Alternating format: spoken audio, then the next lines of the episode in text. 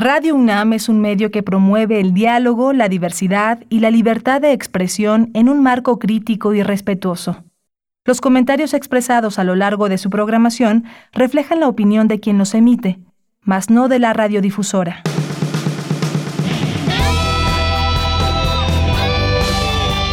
Prisma RU. Relatamos al mundo.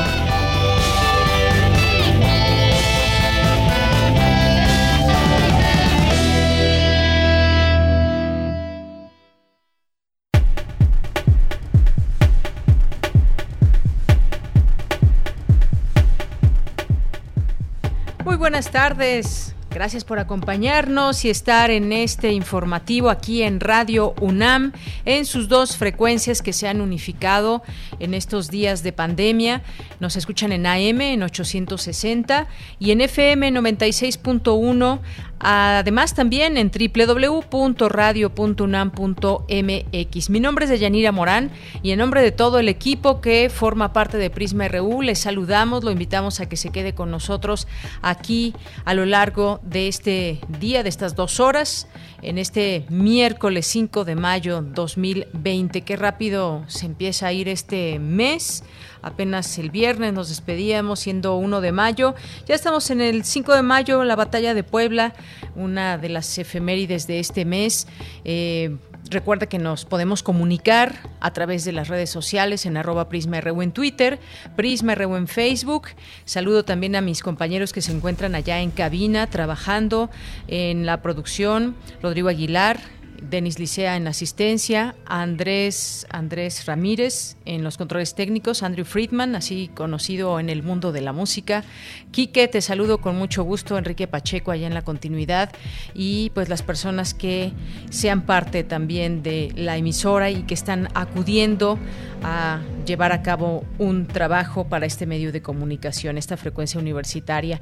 Pues muchas gracias por estar con nosotros. Yo les quiero presentar pues parte del contenido que tendremos el día de hoy. Vamos a platicar, si tienen preguntas ya saben que están abiertas nuestras redes sociales. Vamos a platicar con el doctor Alejandro Macías, que es médico, infectólogo y excomisionado durante la pandemia de influenza en México. Eh, si lo quieren seguir, está en Twitter, en arroba doctor Macías, y me parece que la información es muy importante de seguir en estos momentos de personas que tienen una voz autorizada para hablar de todo esto que tiene que ver con la pandemia. Y con él vamos a hablar eh, de los peligros de los rebrotes en meses posteriores que pueda haber en algunos países. Ya vimos en China que ha habido algunos rebrotes. Eh, faltan más pruebas o no. ¿Cuál, ¿Cómo nos adelantamos a estos rebrotes para que sean menos eh, intensos, eh, sobre todo con los contagios o los contagiados que son asintomáticos. Vamos a platicar de, con él sobre este tema y algunas otras cosas relacionadas con el coronavirus. Así que, como les digo, si tienen preguntas, no duden en hacernoslas llegar a través de redes sociales. Eh, posteriormente vamos a platicar sobre pues lo que perfila la Suprema Corte que posiblemente declare inconstitucional la llamada ley Bonilla para que el gobernador de Baja California pues no tenga oportunidad de estar en el poder cinco años, sino dos, como lo eligió la gente que votó por él. Así que es todo un tema no solamente legal, sino me parece que también el señor Bonilla lo ha trasladado al tema político y sabemos pues lo que ha pasado también últimas en últimos días, últimas semanas en torno al tema del coronavirus allá en su entidad, cómo ha llevado a cabo esta eh, esta estrategia. Así que hablaremos de este tema con Gonzalo Sánchez de Tagle, que es maestro por la Universidad de Georgetown y cuenta con la especialidad de Derecho Público por la Escuela Libre de Derecho. También lo pueden seguir en sus redes, que es arroba Gonzalo S. de Tagle. Y ya en nuestra segunda hora vamos a platicar con Andreu Espasa de la Fuente, que eh, es doctor en Historia por la Universidad Autónoma de Barcelona e investigador del Instituto de Investigaciones Históricas de la UNAM. Con él vamos a platicar sobre una conferencia que habrá, que como parte del ciclo que hay de distintas conferencias de la UNAM y en esta ocasión se va a hablar el historiador frente a la historia 2020, historia y globalización financiera y se va a transmitir a través del canal de YouTube de eh, Históricas UNAM. Así que pues es una recomendación que les vamos a hacer y vamos a hablar un poco de lo que significa este tema, hablar de este tema en nuestros días. Vamos a tener hoy que es martes a los poetas errantes que nos dejaron una historia eh, inconclusa la vez pasada y hoy pues tendremos ya el desenlace de esta historia intensa que nos han permitido escuchar los poetas errantes. Tendremos literatura. En esta ocasión nos va a acompañar Lola Horner, que es narradora y ensayista, y nos hablará de cuentos de hadas de eh, Angela Carter, de la editorial impedimenta. Así que no se la pierdan a Lola Horner. Y vamos a tener también cultura con Tamara, que en esta ocasión nos va a presentar a Odette Alonso, poeta y editora de libros UNAM. Esto es parte de lo que tendremos hoy aquí en el programa Prisma RU. Gracias por su sintonía y desde aquí, relatamos al mundo. Relatamos al mundo. Relatamos al mundo.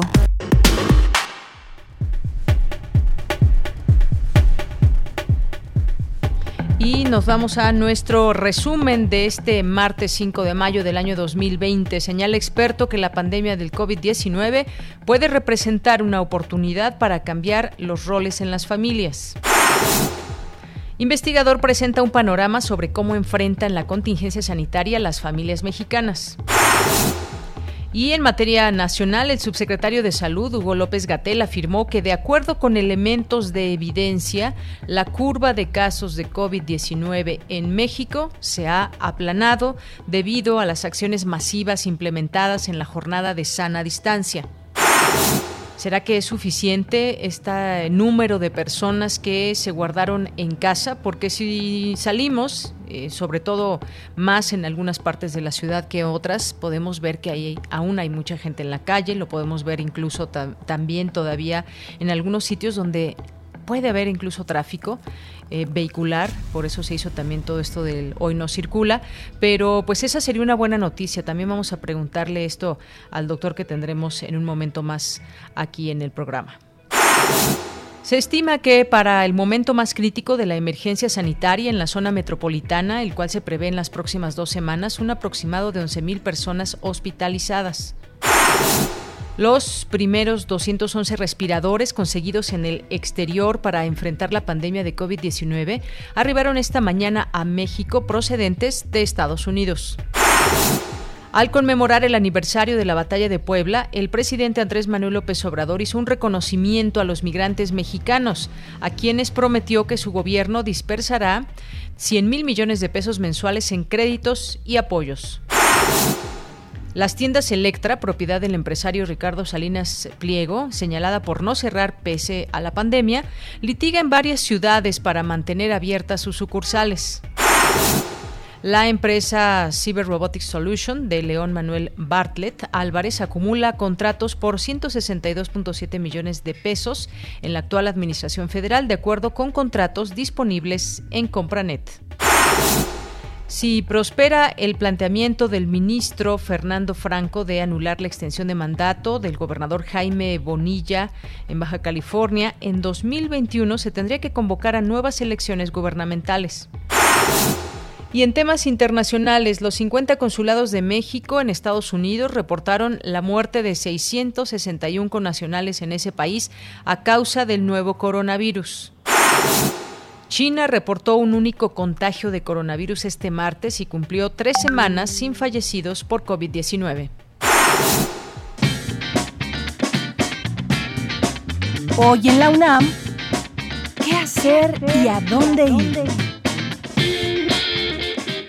El antiguo Colegio de San Ildefonso te invita a visitar su sitio web, donde podrás disfrutar de contenido digital como recorridos virtuales por el recinto universitario y sus diferentes exposiciones como Territorios, del artista Santiago Arau, conformada por un mosaico de 80 fotografías a color, de pequeño y gran formato, que muestran los contornos del territorio mexicano de costa a costa y de norte a sur, delineados por el vuelo de los drones Disfruta de esta y otras exposiciones en los recorridos virtuales que el antiguo Colegio de San Ildefonso ha preparado para ti, disponibles en el sitio oficial www.sanildefonso.org.mx y en sus redes sociales. ¿Te gustaría aprender a reciclar y reutilizar materiales? El Museo Universitario Arte Contemporáneo de la UNAM te invita a participar en su taller de reciclaje, donde aprenderás a realizar impresiones como lo hacía el artista gráfico Marcos Kurtich. Acompaña a Fabiola Fragoso, coordinadora de cursos y talleres del MOAC, quien nos enseñará cómo elaborar sellos con materiales reciclados. Este taller está inspirado en la exposición Marcos Kurtich, contra el estado de guerra, un arte de acción total. Este taller es en línea, sin costo alguno. Ingresa al sitio oficial www.muac.unam.mx. No te puedes perder una emisión más de Diálogos por la Democracia. Acompaña al doctor John Ackerman a debatir y explorar los temas más importantes de la agenda nacional, como la libertad de expresión, la democracia, la transformación de México, entre otros temas de interés nacional. Sintoniza hoy la señal de TV UNAM por el canal 20.1 de televisión abierta en punto de las 17.30 horas. Y recuerda, quédate en casa.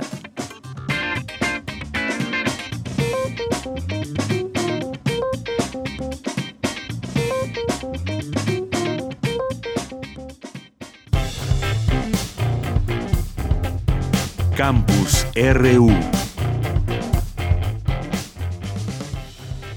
Bien, pues me enlazo vía telefónica con mi compañera Virginia Sánchez que nos tiene el reporte sobre el coronavirus en México. Y bueno, pues lo que ha sucedido en las últimas horas, como le venimos reportando todos los días y que es importante, que es importante ir conociendo cuáles son esos datos que se da de parte de la autoridad, que se dan de parte de la autoridad para continuar con las acciones también como ciudadanos. Este es un trabajo que nos toca a todos, principalmente a las autoridades, efectivamente pero a nosotros nos corresponde también hacer nuestra parte, que será muy importante también, que está siendo muy importante en esta fase 3 que estamos atravesando.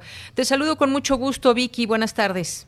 Igualmente, Bella, muy buenas tardes a ti al auditorio de Prisma RU. Bueno, pues ya a nivel internacional, recordemos que fue en diciembre cuando se empezó a dar este primer caso allá en Wuhan. Desde entonces hasta ahora ya son 3.607.469 los casos confirmados y 252.301 las defunciones. El continente americano, ahora eh, denominado como las Américas, pues ya tiene el 50.7% de estos casos y Europa con 36.0%. En el caso de nuestro país, que el primer caso, eh, recordemos, se registró en febrero, bueno, desde entonces hasta ahora son 24.905 los casos confirmados y 2.271 las defunciones. Los confirmados activos, es decir, que los dieron positivos los últimos 14 días, son 6.696 y los negativos acumulados 61.993.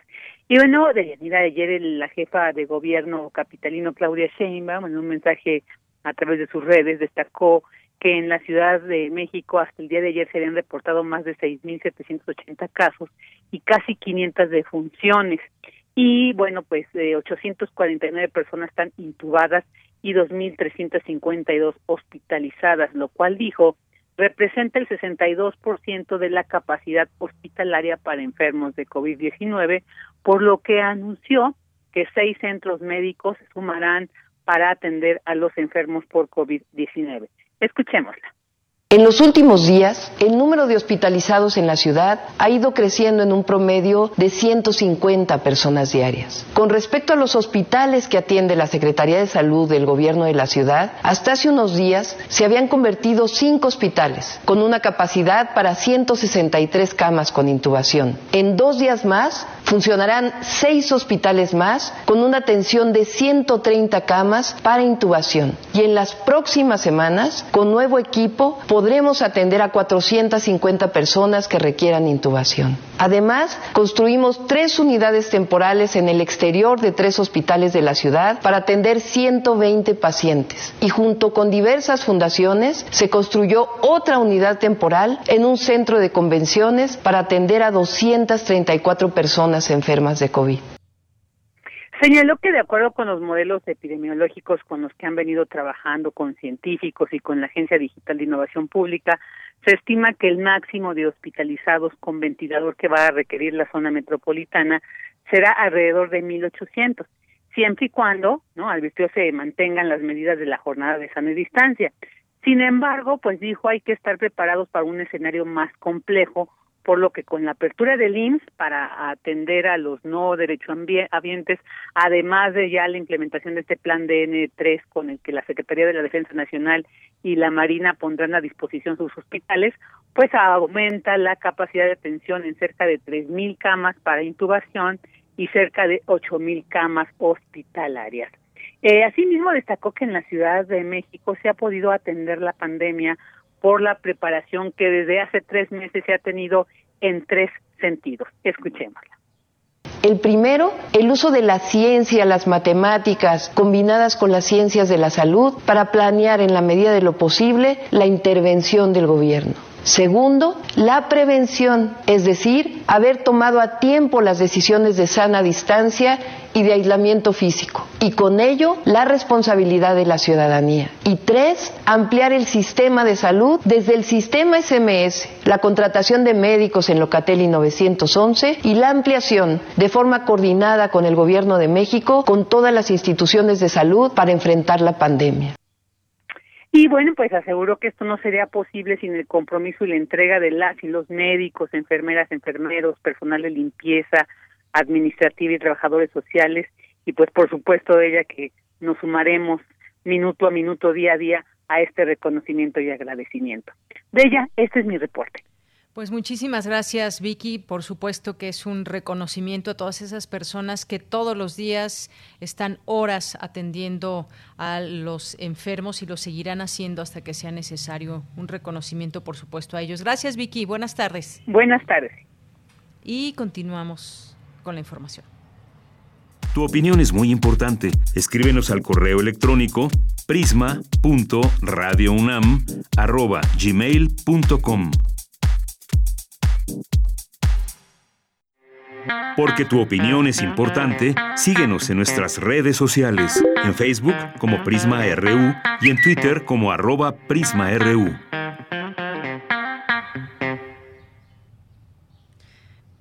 Bien, pues vamos en un momento más a conversar con el doctor Alejandro Macías, médico infectólogo y excomisionado durante la pandemia de influenza en México. Hay varias cosas que platicar con él. Eh, ya escuchábamos este reporte de mi compañera Virginia Sánchez en torno a lo que está pasando en el país, pero también aquí en la Ciudad de México, que es donde se han reportado más casos y cuántas personas eh, pues están siendo hospitalizadas por día, alrededor de 150 personas.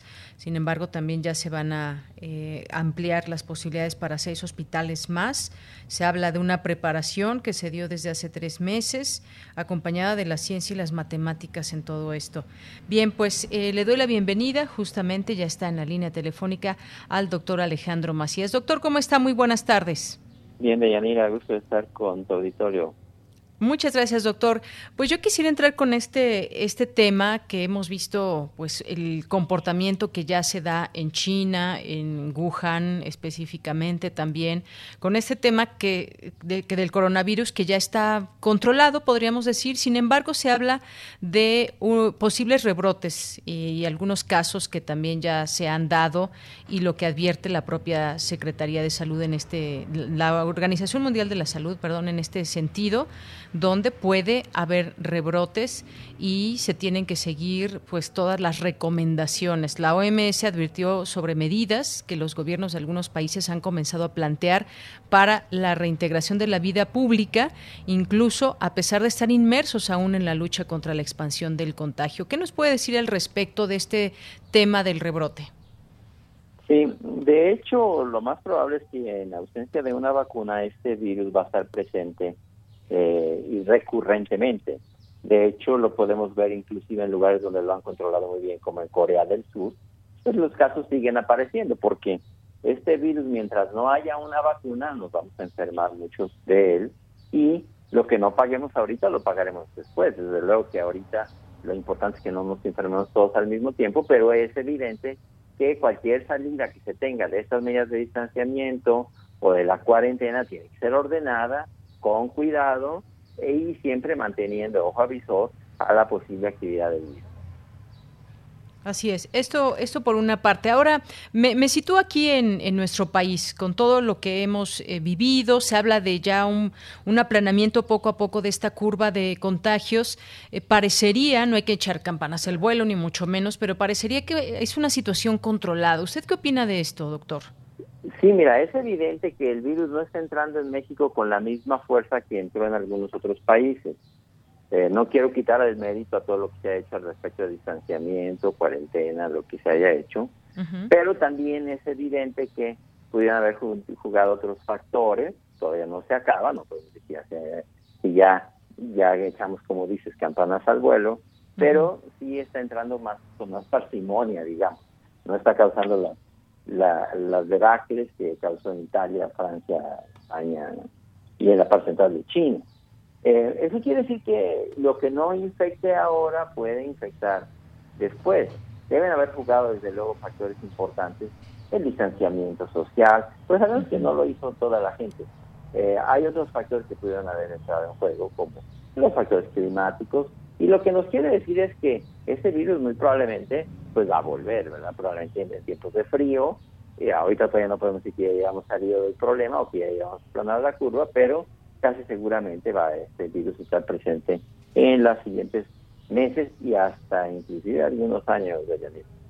Así es, inclusive algunos años eh, yo he estado siguiendo también muy de cerca este tema y uno se pregunta, pues, ¿en cuánto tiempo recuperaremos la vida normal? Es decir, de no estar eh, cuidándonos, de no tocar superficies y llevarse las manos a la cara, de desinfectar eh, todo cuando vamos al, al mercado, al supermercado, en fin, ¿Hay alguna, digamos, forma de adelantarnos también a saber cuándo podría ser la normalidad? Porque no hay una vacuna aún, no hay un medicamento específico.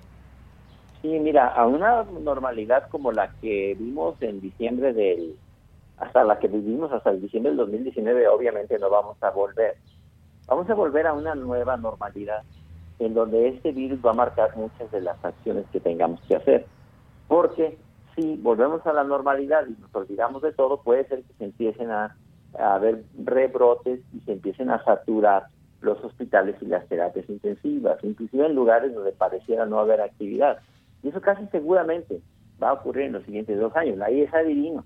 Pero este virus casi seguramente así se va a comportar por la manera en que lo ha hecho en otros países. Está por verse, pero la probabilidad de que eso ocurra es extremadamente alta que no podamos volver en varios años a la normalidad que conocimos antes. Es decir, va a haber un antes y un después. Así me hace recordar como cuando fueron los ataques terroristas en Estados Unidos, que la forma de viajar cambió completamente en los aeropuertos. Cada, cada país implementó sus, eh, sus reglas de seguridad, sobre todo Estados Unidos, por supuesto. Eh, en ese sentido, habrá un antes y un después de esta, de esta pandemia. Ya no regresaremos a esa normalidad que teníamos eh, hasta el 2019. Sí, eh, pones un ejemplo muy bueno. Ahora damos como normal todo lo que las peripecias que tenemos que pasar en los aeropuertos, por ejemplo, y lo consideramos como normal. Eso hubiera sido impensable en 1999, por lo menos.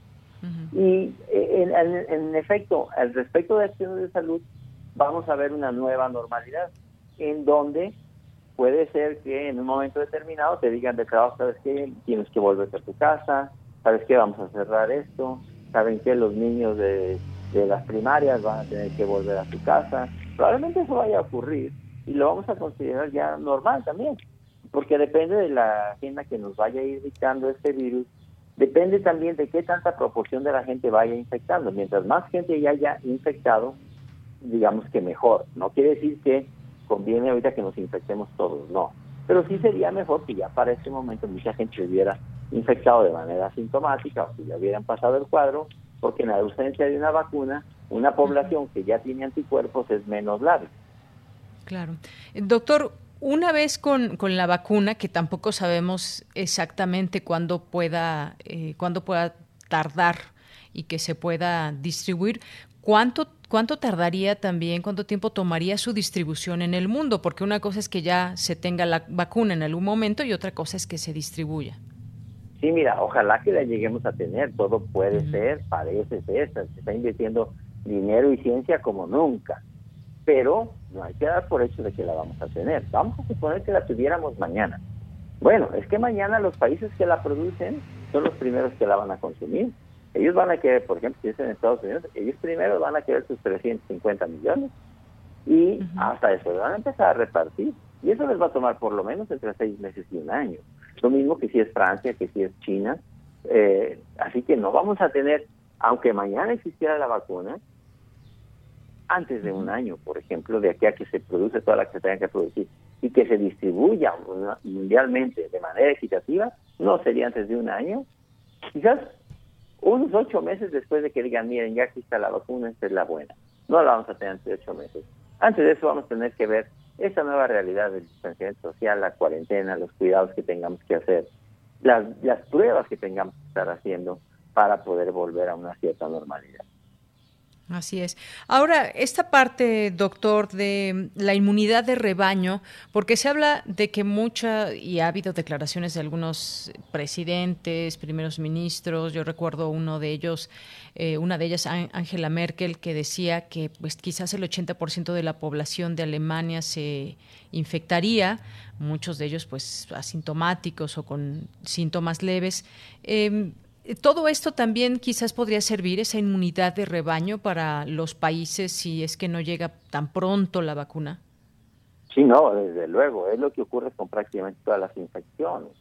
Un virus entra, digamos que a mansalva, cuando nadie tiene defensas, pero poco a poco cuando la gente ya va teniendo anticuerpos, inmunidad contra ese virus, le va costando más trabajo en las siguientes oleadas de los siguientes años, de manera que Después, generalmente ya en alguna estación, por ejemplo, la influenza y los propios coronavirus entran ya prácticamente eh, en, una, condición mucho menor, ya no causan epidemias, entran un poco más parsimoniosamente, un poco a cuenta gotas, pero siguen entrando, pero si ya la población tiene por lo menos el 60-70% de anticuerpos, ya no entra tan fácil, ya no entra en, de manera epidémica. Esa inmunidad se tendrá que forjar tarde o temprano si no hay una vacuna, la, inmunidad tendrá que ser con la enfermedad natural, con todos los que nos vayamos a enfermar o los que lo vayan a tener de manera sintomática, así de ella. Así es.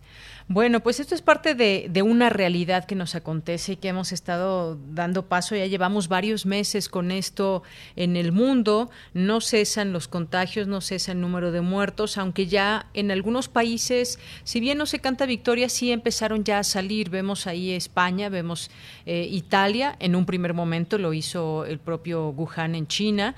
Eh, ¿Cómo ha visto también este regreso a la vida normal de manera paulatina? De pronto se ha visto pues muchas personas en las plazas, en algunos sitios de ese confinamiento que ya estaba tan tan fuerte y la gente ya quería salir, de pronto vimos salir a mucha gente. Esto podría ser parte también de, de un rebrote, quizás se tiene que hacer con el mayor cuidado. ¿Y cómo sería para México, doctor? Mira, lo que es evidente es que es peligroso, digamos, volver sin ninguna precaución. Ahora, no sabemos también qué tanto van a influir los factores ambientales y de temperatura, por ejemplo. Puede ser que las condiciones de este momento no sean tan propicias como lo eran en enero, donde hacía mucho frío. Eh, y que la gente tendría a aglutinarse más en los, en los, eh, en, los interiores también, o, o que el virus tenía más condiciones de transmitirse. Habrá que verse. También una posibilidad que... Sí, doctor, ¿le escucho? Ahí se nos está perdiendo un poco la comunicación con el doctor. ¿Usted me escucha, doctor?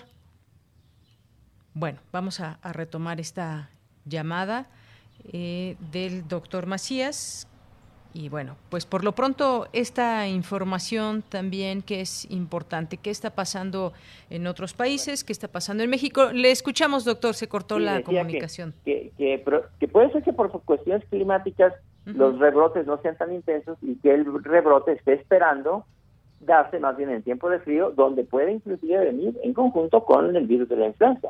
Entonces, puede ser que nos dé un tiempo, habrá que ver, nadie conoce este, este virus, nadie dice cómo se va a comportar. Por lo que estamos viendo en China, no tiene rebrotes intensos, hay que mantenerlo a raya, también según se ve en Corea del Sur, y probablemente tendrá que esperar a la reaparición de otros virus en tiempos de frío. Es cosa que tendrá que verse, lo cual lo que sí que se puede decir es que en este momento tenemos que estar alertas y no volver a, a, ciegas, simple y sencillamente abrir todas las actividades, hacerlo de manera paulatina e ir midiéndole, ir midiéndole para ver cómo están haciendo paulatinamente en China, en Corea y me parece que un poco más desordenadamente en Europa.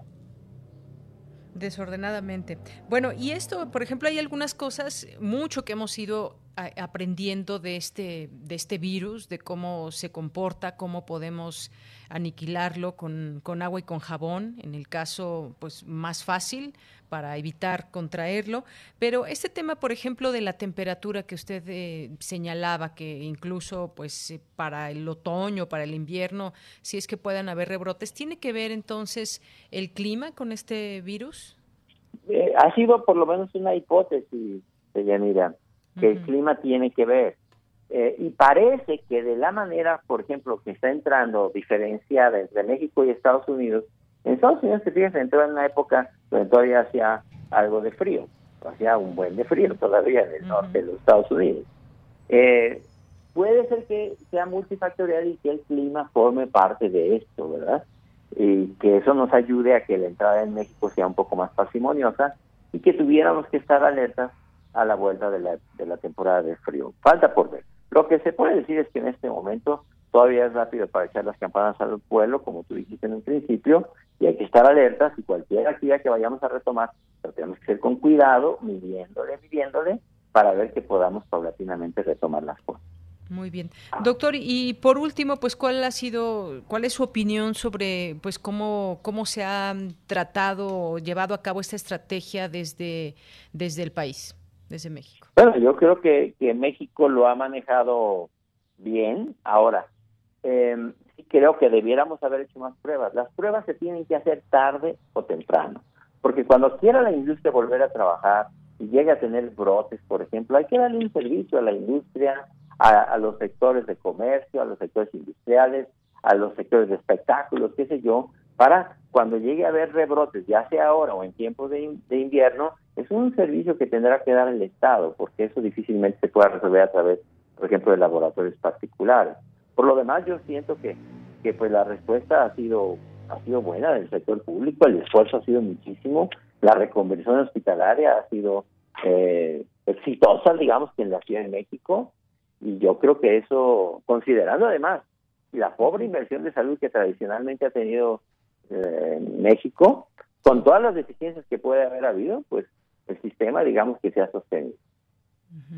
Bueno, pues esto todavía no termina, doctor. Ojalá que podamos platicar en otro momento para seguir analizando todo esto en torno al coronavirus, lo que pasa en México, lo que pasa en el mundo y lo que más se vaya descubriendo acerca de esta enfermedad y este virus que la provoca. Y por supuesto también estar atentos a los rebrotes y cómo podríamos evitarlos. Muchas gracias, doctor.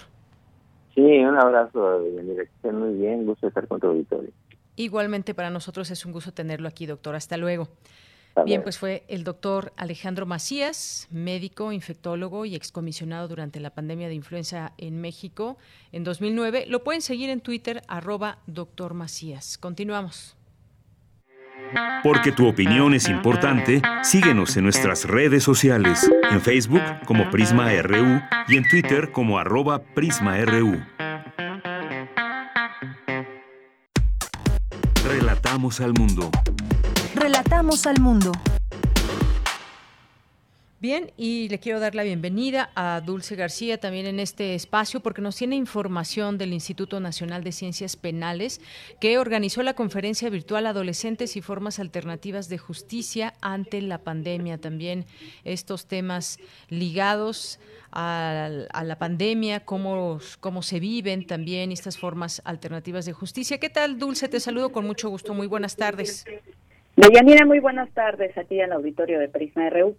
Pues sí, como lo mencionas, al brindar la conferencia virtual Adolescentes y formas alternativas de justicia ante la pandemia del COVID-19, la doctora Sofía Cobo, académica del Instituto Nacional de Ciencias Penales, destacó cuáles han sido las consecuencias para niñas, niños y adolescentes frente a la actual pandemia. Dijo que más que la enfermedad, las estrategias para prevenir el contagio, como lo es el distanciamiento social, han provocado que este sector de la población particularmente atraviese por dificultades psicológicas y emocionales que pueden llevarlos a tener episodios de violencia, lo cual también deberíamos prevenir. Vamos a escuchar la de Yanira. Desgraciadamente, la pandemia y las políticas públicas adoptadas por la pandemia pone en evidencia la desigualdad estructural ¿no? que vivimos en nuestro país y en otros países del mundo. Por lo tanto, por ejemplo, existen menores de edad sin acceso a Internet, los cuales no pueden tener escuela en línea. Existen algunos otros con, que viven en familias disfuncionales con altos grados de violencia, por lo tanto, se encuentran más este, en situación todavía más en riesgo de tener eh, episodios de violencia al interior de estos periodos tan prolongados eh, adentro de, su, casa. Y también existen, por ejemplo, los niños, niñas, adolescentes sin hogar, los cuales viven en las calles, por citar, por ejemplo, algunos ejemplos. Eh, Deyanira Sofía Cobo explicó también que se deben tomar medidas específicas para jóvenes que se encuentran en situaciones de doble o triple vulnerabilidad, como lo es el caso de los que se encuentran privados de la libertad. Añadió que para los menores de edad la justicia penal en México se ha colapsado, por lo que se deben tomar opciones distintas a la justicia ordinaria, que no estigmaticen sobre todo al adolescente. Escuchemos otra vez a la académica que generen justamente este nuevo paradigma garantista, este paradigma de reinserción, este paradigma de restauración de daño causado, descriminalización de ciertas conductas, concretamente en materia de adolescentes. Nosotros tenemos, por ejemplo, la figura de la obediencia debida, establecida como un eximente y también como una atenuante responsabilidad penal en adolescentes, la despenalización justamente y el desencarcelamiento. Y bueno, Deyanira, también te comento que entre las formas alternativas de justicia se encuentran los programas comunitarios o mecanismos alternos de solución de conflictos, estos antes de la aplicación del juicio oral, eh, la justicia terapéutica y las medidas de sanción no privativas de la libertad.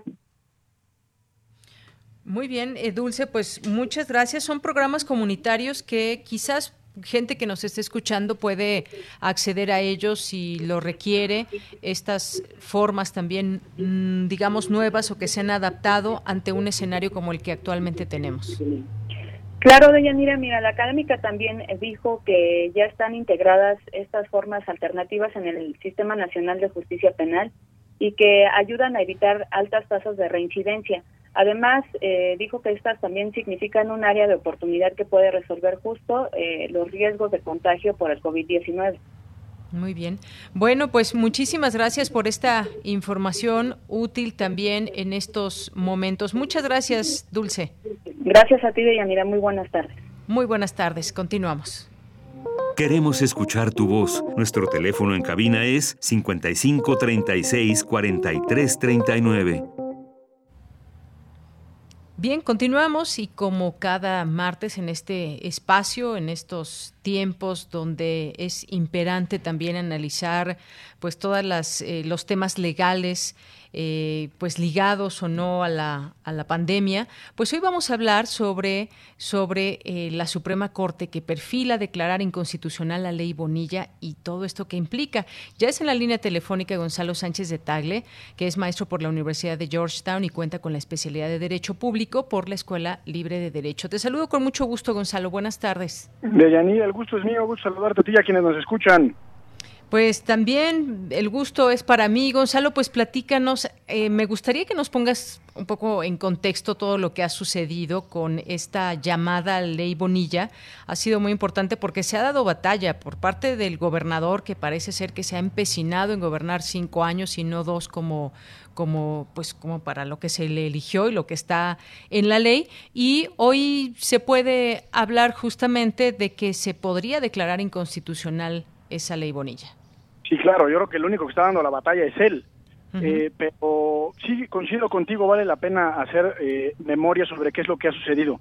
Eh, recordemos que en el año 2014, específicamente en febrero de ese año, se reformó la constitución política en materia electoral, la constitución federal me refiero, y ahí se estableció la obligación para los estados de que se debía de verificar al menos una elección local en la misma fecha en que tuviera lugar alguna de las elecciones federales, es decir, elecciones para gobernador, diputados locales o para eh, la integración de ayuntamientos tenían que empatar con la con alguna elección federal. Eh, ante eso, el Congreso del Estado de Baja California reformó su constitución precisamente para que el proceso electoral para el cual Bonilla fue electo durara solo dos años eh, y empatara precisamente en el 2021 la elección a gobernador con la elección intermedia para diputados federales en cumplimiento a la disposición constitucional. Y así se llevaron cinco años, perdón. Y la convocatoria precisamente para gobernador constitucional del estado de Baja California salió para dos años, pero para sorpresa de muchos, el propio Bonilla eh, impugnó ante el Tribunal Electoral local esta determinación, eh, el Tribunal Electoral local le echó para atrás, luego fue a la, superior, a la sala superior del Tribunal Electoral, y digamos que hubo un, un estir y afloje entre las autoridades electorales por cuanto hacía, era de dos o cinco años. El caso es que en eh, el día de las elecciones, pues era claro que el proceso eh, para el cual sería electo Bonilla o quien resultara ganador sería de dos años nada más. pero resulta ser que el 8 de julio del año pasado eh, el Congreso local reformó eh, la constitución local para establecer que la gobernatura para el cual, o el periodo para el cual fue electo Bonilla, eh, no sería de dos, sino de cinco años, y ahí es donde, digamos que se hace bolas el engrudo porque entramos en una complejidad constitucional realmente seria. Porque por un lado el gobernador fue electo para un periodo eh, específico de tiempo, es decir, dos años, pero el texto constitucional, eh, en el momento en el que él tomó posesión como gobernador, decía que era de cinco años. Y para agregarle, digamos, un poco más de complejidad al asunto, en agosto del año pasado se aprobó someter esto a una consulta popular, porque recordemos que se tardó mucho el gobernador del estado, el anterior gobernador, en hacer pública en el diario oficial del estado esta modificación. Y en efecto, el 13 de octubre del año pasado se lleva a cabo esta famosa consulta pública que en realidad fue una burla en todo el sentido a los mecanismos de democracia directa y democracia participativa. Solo para poner un referente, el padrón electoral es de, de Baja California es de aproximadamente 2.800.000 ciudadanos y en esta consulta votaron 53.000 a la pregunta de si prefieres que el gobernador esté dos años o esté cinco años. Y el caso es que una vez publicada esta, esta reforma en el Diario Oficial del Estado, muchos partidos políticos, eh, excepto el PRI, Morena, me parece, y la propia Comisión Nacional de Derechos Humanos presentaron acciones de inconstitucionalidad, alegando precisamente que era un atropello en contra de las instituciones democráticas y los principios constitucionales, este especie como de golpe institucional que pretendía dar eh, o que pretende todavía dar Bonilla, ¿no? Ese es, digamos, como el, el marco general de los antecedentes de Yanira. Así es, es una situación importante de discutir porque además este proyecto de resolución ya fue difundido entre los integrantes del Pleno, quienes podrían votarlo la próxima semana, aunque pues hay varios ministros, ministros también que plantean que es muy relevante para discutirlo, como sabemos están en sesiones por videoconferencia, pero este punto es muy importante. Se prepara Jaime, Jaime Bonilla y parecería, porque digamos que también no podemos dejar fuera todo lo político, sabemos que tuvo lectores hace unas semanas para hablar de, eh, de que pues la estrategia que estaba implementando, las cifras que daba eh, sobre el coronavirus, el doctor Gatel, no estaban bien y se vio ahí como una situación política, no sé si adelantándose Jaime Bonilla todo esto, pero pues eh, parece ser que está o, que va a dar la batalla, aunque sea él mismo, eh, se está, no sé si ya se amparó, se está amparando, pero es una situación que debemos de retomar en el sentido de la democracia, el daño que se le haría a la democracia, como bien mencionabas hace un momento. Claro, digamos que las batallas que él pudo haber dado ya las dio. O sea, él ahorita ya no tendría posibilidad de presentar prácticamente nada más eh, que lo que ya ha hecho. Eh, en ese sentido es la, digamos, lo que, lo que diga la Suprema Corte será la última palabra. Recordemos eh, que para que esta determinación del Congreso local sea declarada inconstitucional requiere de la votación de ocho de los once ministros de la Suprema Corte, del Pleno. Ahora, ¿cuáles son los dos, digamos, los dos principios que están en contradicción? El propio Bonilla, eh, durante muchas entrevistas y en muchas ocasiones reiteró que se trataba de un acto soberano del Estado y apelaba al federalismo, eh, que en realidad es un error, porque eh, la autonomía que la Constitución le reconoce a los estados, pues no puede ir, por supuesto, y parece casi evidente, por encima de los principios constitucionales. Digamos que la determinación del Congreso del Estado y el hecho de que se haya ampliado el periodo de gobierno a Bonilla, pues va en contra de principios esenciales como el principio de legalidad, el principio de no retroactividad, y sobre todo, a mi parecer, en contra de los principios democráticos del voto, que sabemos que son el voto debe ser universal, libre, secreto y directo, y las elecciones deben ser libres, periódicas y auténticas. Y en ese sentido, eh, a mí se me hace súper obvio y muy evidente que, las reglas del juego no se pueden cambiar una vez que el partido ya terminó. eh, ya déjate que esté sobre la marcha el juego, sino que una vez terminado, pues eh, pretende, digamos, cambiar las bases respecto de las cuales la gente fue a votar. Y ganó, por supuesto, pero ganó para dos años. Ahora, decías, y decías bien que, eh, y en la Suprema Corte así sucede, pensamos que es un tribunal de estricto derecho, pero por supuesto que las pulsiones políticas juegan un papel fundamental. Recordemos que cuando sucedió todo esto, recién renunciaba el exministro Medina Mora, y ahí pensábamos que, que pues eso tendría un tinte infinitamente más político.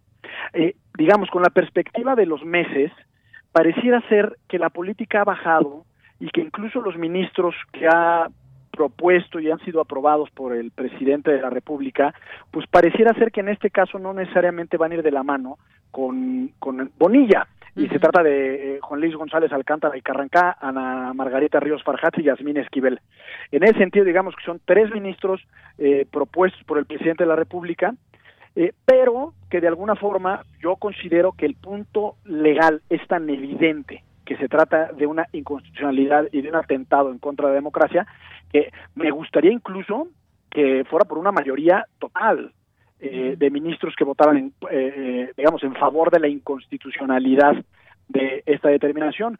Y esto es muy relevante porque la Suprema Corte eh, pues nos daría una muestra de que efectivamente se trata de un contrapeso democrático y de un verdadero guardián de la Constitución y de los valores democráticos que se encuentran en la Constitución propiamente. Exactamente. Y bueno, eh, de darse esta situación, además, si se declara inconstitucional, eh, pues tendría que convocarse elecciones para gobernador el próximo año y empezar el proceso electoral. Sí, pues sería, yo creo que al propio Bonilla le, le, va a venir como vale de agua fría porque en realidad le quedan, le quedarán, esperemos, solo un año y medio de como gobernador y pues sabemos que los procesos electorales no solo se reducen a la jornada electoral como tal, sino que requieren de muchos actos previos de preparación. Entonces digamos que a partir del próximo año eh, eh, su estado estará propiamente iniciando el proceso electoral. No tenemos en principio nada en contra de Bonilla, tenemos, yo cuando menos en lo personal, eh, estoy en contra de que haya pretendido atentar en contra de las reglas básicas de la democracia, ¿no? Sí, justamente es eso. ¿Y por qué lo traemos a colación? Porque un caso así no quisiéramos que se replique en ningún otro estado eh, de la República Mexicana o a nivel país. Es, es, defender simplemente ese tema de democracia, defender la legalidad y no otra cosa y, por supuesto, a ningún personaje. Exactamente.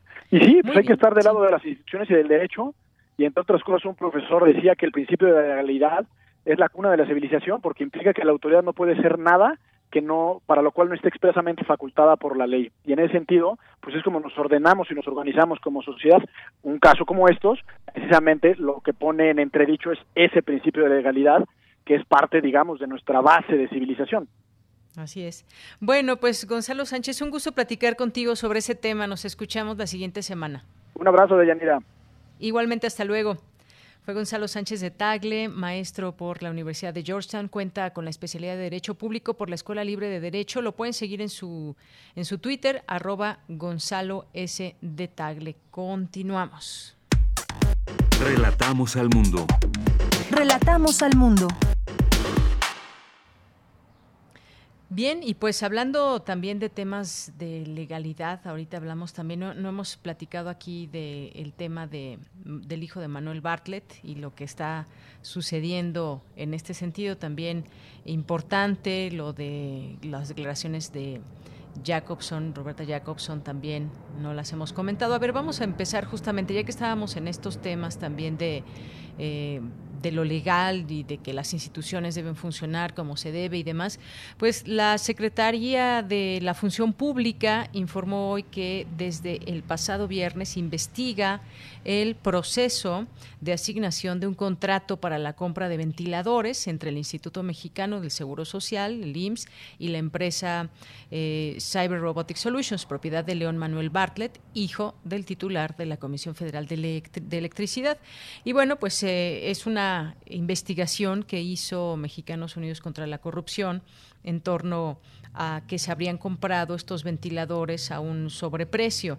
Ya contestó el IMSS a través de su titular Zoe Robledo, y ya se abrió este expediente por parte de la Secretaría de la Función Pública eh, y bueno, pues la dependencia a cargo de Irma Heréndira Sandoval hizo este anuncio después de que durante la conferencia que tuvo por la mañana con el presidente López Obrador se refirió al tema a pregunta expresa de los reporteros que estaban ahí, que es por supuesto un tema importante, y dijo que deberá investigar esta asignación por la que se pagaron varios millones de pesos para la compra de ventiladores para la delegación en Hidalgo del IMSS. Así que pues veremos qué resulta de esta investigación. Por supuesto están puestos ahí los, los reflectores en torno a si fue un tema o no de corrupción, un tema en donde se habría favorecido a este eh, hijo de un funcionario importante dentro de la administración del presidente López Obrador. Y bueno, pues ayer justamente lunes, en un comunicado, la propia secretaria de la Función Pública indicó que desde hace tres días, a través del órgano interno del control del IMSS, se inició un expediente de investigación en torno a la adquisición de ventiladores por parte de la delegación de esa institución en Hidalgo. Así que pues vamos a estar ahí muy atentos, muy pendientes. Por lo pronto, pues es la información que derivó de esta investigación que se hace que ya incluso también explicaron los propios, eh, los propios eh, periodistas que participaron en esta investigación sobre esta adjudicación. Así que, pues, el, la investigación está en curso, el tema quedará pendiente y, por supuesto, seguiremos hablando de ello. Hay otro tema también importante, me parece que destacar y que fueron pues las declaraciones que está haciendo el presidente, el expresidente Felipe Calderón en torno a lo que declaró a una revista, eh, una diplomática de Estados Unidos, en torno a que la ex embajadora eh, Jacobson, en torno a que sabría o se conocía México el expediente, así como Estados Unidos, de que se tenía pues ya estas sospechas sobre García Luna. Hay que señalar esto importante y han salido distintas voces a señalar todo esto. El exmilitante del PAN, por ejemplo, eh, declara Manuel Espino que pues se dieron a conocer estos vínculos de García Luna con eh, narcotraficantes y que el ex titular del Ejecutivo eh, Federal rechaza estos dichos de la ex embajadora de Estados Unidos. Y bueno, pues en esta entrevista salió esa publicación en la revista Proceso, quizás ya muchos de ustedes la leyeron, donde la diplomática encargada en su momento de la implementación de la iniciativa Mérida en México desde el Departamento de Estado de su país, sostuvo que el gobierno de Calderón necesariamente debía conocer los vínculos de García Luna con el cártel de Sinaloa. Y como sabemos, pues él se encuentra ahora García Luna bajo el arresto de Estados Unidos por acusaciones de favorecer a la organización criminal sinaloense, entonces presidida por Joaquín El Chapo Guzmán, y aceptarle sobornos. Y bueno, pues esto es hasta el momento lo que se sabe. Tras la publicación de, de este semanario, la ex embajadora Jacobson emitió un mensaje el domingo donde matizaba sus declaraciones y aseguró que nunca vio información corroborada sobre la vinculación entre García Luna y el cártel de Sinaloa. Y pues eh, ahí están estas situaciones y declaraciones. Hoy Anabel Hernández da una entrevista por la mañana y dice que García Luna podría dar información de un pez más gordo que él. Y pues todavía también esta investigación está en curso y ha salido el expresidente a tratarse de desempolvar esto que carga o que pesa en torno a él, sabía o no sabía, hubo por ahí ya algunos hashtags, la gente opina, la opinión pública también tiene su opinión al respecto de todo este tema. Y bueno, pues dentro de todo eso ayer ya no nos dio, nos daba tiempo en, hablar de los temas nacionales. Hay una encuesta también que publicó el financiero, una nueva encuesta del financiero que pues le, le pone una calificación a AMLO de la gente que lo valida de que pasó de 60 a 68%. Sin embargo, trae noticias buenas y noticias malas para el presidente López Obrador y su gobierno, dice esta nota del financiero. Las buenas es que crece el nivel de apoyo ciudadano al mandatario con un rebote de 8 puntos en la aprobación, la cual subió de 60 a 68 entre marzo y abril, en plena pandemia. Además, la encuesta revela una percepción positiva a la manera como el gobierno ha tratado con la crisis sanitaria, con un 53%, que expresa una opinión favorable sobre el desempeño del gobierno en salud, frente al 29% que expresa una opinión desfavorable. El mes pasado, el desempeño en salud contaba con 28% de opinión favorable y una mayoría de 54% con opinión negativa. Esta tendencia al alza sugiere que en abril sí hubo un efecto rally de apoyo al primer mandatario ante la amenaza de la pandemia. Eh, también dice, además, las percepciones sobre el desempeño del gobierno en materia económica se volvieron mayoritariamente negativas al subir de 40 a 55% entre marzo y abril, mientras que la opinión positiva bajó de 43 a 27%. Por otro lado, el porcentaje de mexicanos que opina que la crisis del coronavirus ha perjudicado mucho a la economía nacional subió de 59 a 81% en el último mes, mientras que quienes han visto muy perjudicada la economía en su hogar pasó de 34 a 50%. Así que bueno, pues esta es parte de las percepciones, pero también pues digamos el pesimismo respecto a la situación y perspectivas laborales alcanzó su punto máximo en abril con 50 si bien esa tendencia viene desde antes de la crisis sanitaria, el contexto de la pandemia, el cierre de negocios y empresas y la caída de la economía están influyendo a un creciente pesimismo económico en la población. Así que bueno, pues dejamos estos datos también que se publicaron el día de ayer y nos vamos a despedir de esta primera hora con Me persiguen del poeta español Luis García Montero en voz de Margarita Castillo. Me persiguen. Luis García Montero.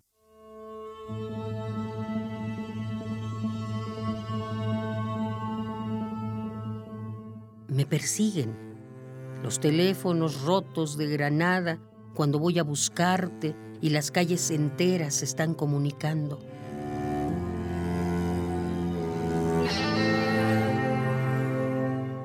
Sumergido en tu voz de caracola, me gustaría el mar desde una boca prendida con la mía.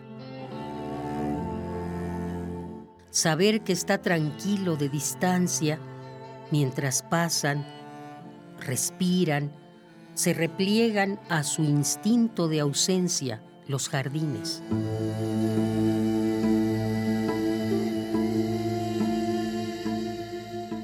En ellos Nada existe desde que te secuestran los veranos. Solo yo los habito por descubrir el rostro de los enamorados que se besan. Con mis ojos en paro, mi corazón sin tráfico, el insomnio que guardan las ciudades de agosto y ambulancias secretas como pájaros. Me persiguen los teléfonos rotos de Granada cuando voy a buscarte y las calles enteras están comunicando.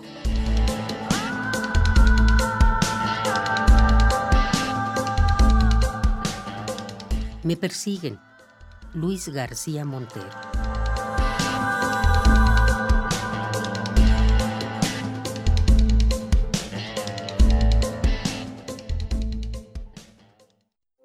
Queremos escuchar tu voz. Nuestro teléfono en cabina es 55 36 43 39. La música nos une con otros tiempos y otros lugares. Cada género nos transporta a un sitio en la historia y en el mundo. Acércate a los puntos cardinales. Escucha los ritmos de la humanidad con Mundofonías.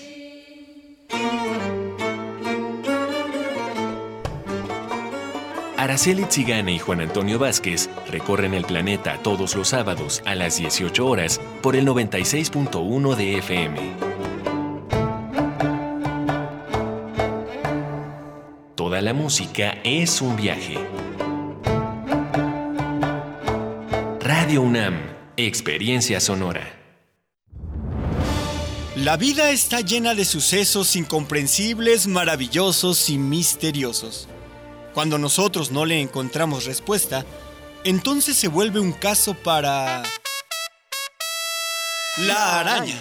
Acércate al conocimiento científico y técnico de la mano de especialistas en la serie de divulgación La araña patona. araña patona. Con Juan Manuel Valero. todos los sábados a las 13 horas por el 96.1 de FM. Todo tiene una explicación si la sabemos buscar. Radio UNAM, Experiencia Sonora.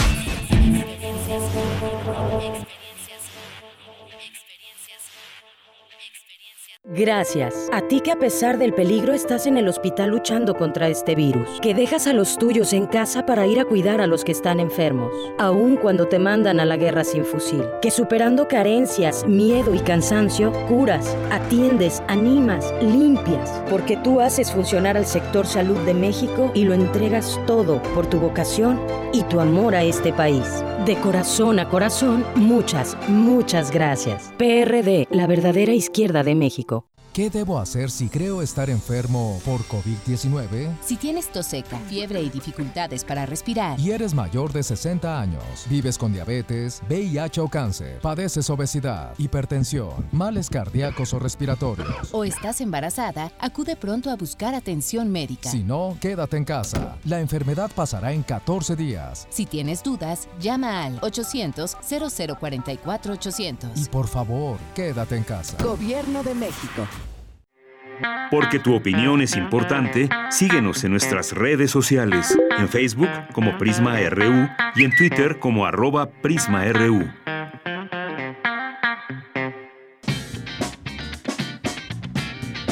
Mañana en la UNAM, ¿qué hacer y a dónde ir? La Dirección General de Música de la UNAM también se suma al esfuerzo de llevar la cultura hasta tu casa. Por ello, ha dispuesto para ti entrevistas a destacados músicos, conciertos y recitales que se llevaron a cabo en diversos espacios culturales de la UNAM. Ingresa a su sitio oficial en www.musica.unam.mx y disfruta de la música universitaria desde casa.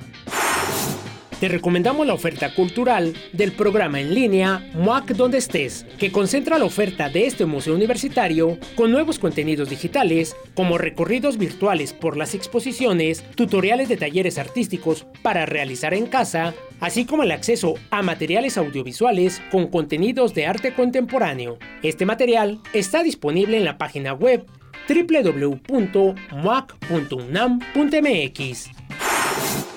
No te puedes perder las clases de yoga restaurativo como parte de la propuesta Danza desde casa de la Dirección de Danza de la UNAM. Esta muestra, impartida por la maestra Gladys Olivares, te será útil para el manejo de estrés y para el acondicionamiento físico durante la contingencia sanitaria. Ingresa al canal de YouTube de TV UNAM. Ejercítate y quédate en casa. Para Prisma RU, Daniel Olivares Aranda.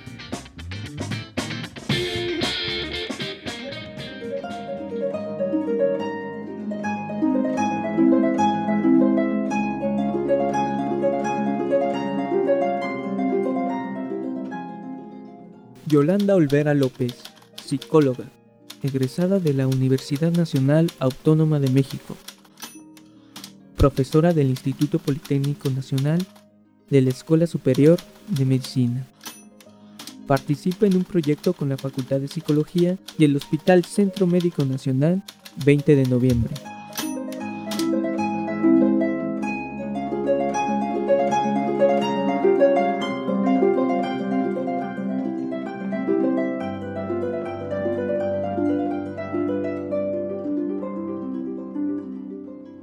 ¿Qué hacer ante la incertidumbre que nos causa el no saber hasta cuándo viviremos de esta forma? Bueno, el problema de la incertidumbre, aprender a vivir con la incertidumbre, pues es un cambio muy difícil y más para las personas que están o que estamos acostumbradas a planear, a organizarnos y estar en función de nuestros planes. Incluso hay profesores, investigadores que planean su trabajo de seis meses hasta de un año o dos años. Y entonces ahora vivir con esta incertidumbre en la que no necesariamente se van a cumplir tus planes ni como lo hiciste, es muy difícil de aceptar, de asimilar. Entonces tenemos que aprender a vivir con la incertidumbre y aprender que no vamos a regresar igual, que todos hemos cambiado y que tenemos un cambio en un sentido, vamos a decir, favorable y otro a lo mejor no tanto, ¿no? Todas las personas responden que su carácter ha cambiado. Yo creo que ahora, con toda esta situación, hemos cambiado en un sentido y en otro. Nuestro carácter a lo mejor ha cambiado, ojalá y sea favorablemente, ¿no? Y hemos aprendido ahora o estamos aprendiendo a vivir con la incertidumbre, a decir que, bueno, pues ese es mi plan, espero que se pueda cumplir y me estoy preparando para ello, pero puedo tener cambios y también me puedo adaptar a los cambios. Algo importantísimo, yo creo que es el grado de adaptación que tenemos los seres humanos a los cambios que estamos viviendo. Y las personas que fueron privadas por su libertad, de momento, pues hubo todo un cambio. Entonces, esas personas lo que los mantuvo fuertes, estables, bien, era la comunicación con su familia, la comunicación con sus seres queridos. Sentían que habían fallado, pero que también se podían recomponer, que podían modificar, que habían aprendido de esa experiencia difícil y negativa. Entonces, y aprendieron a vivir en, también en la incertidumbre de si iban a salir rápido o lento o no iban a salir, aprendieron a, a manejar esos estados, no necesariamente con niveles altos de ansiedad, aprendieron a, a decir, bueno, no me voy a preocupar ahorita por lo que no ha ocurrido, o me puedo preparar voy a presentar, voy a pensar en dos escenarios, una en la que salgo rápido y en la otra en que me quedo. Y en ambos tengo opciones. Entonces, ahorita aquí tenemos que aprender a vivir en la incertidumbre, que esto puede terminar rápido o puede ser largo. Yo creo que nos vamos a preparar para, para que esto pueda ser largo. Lo importante es que salgamos y que salgamos bien. Yo creo que con esas opciones podemos manejar de mejor manera la incertidumbre.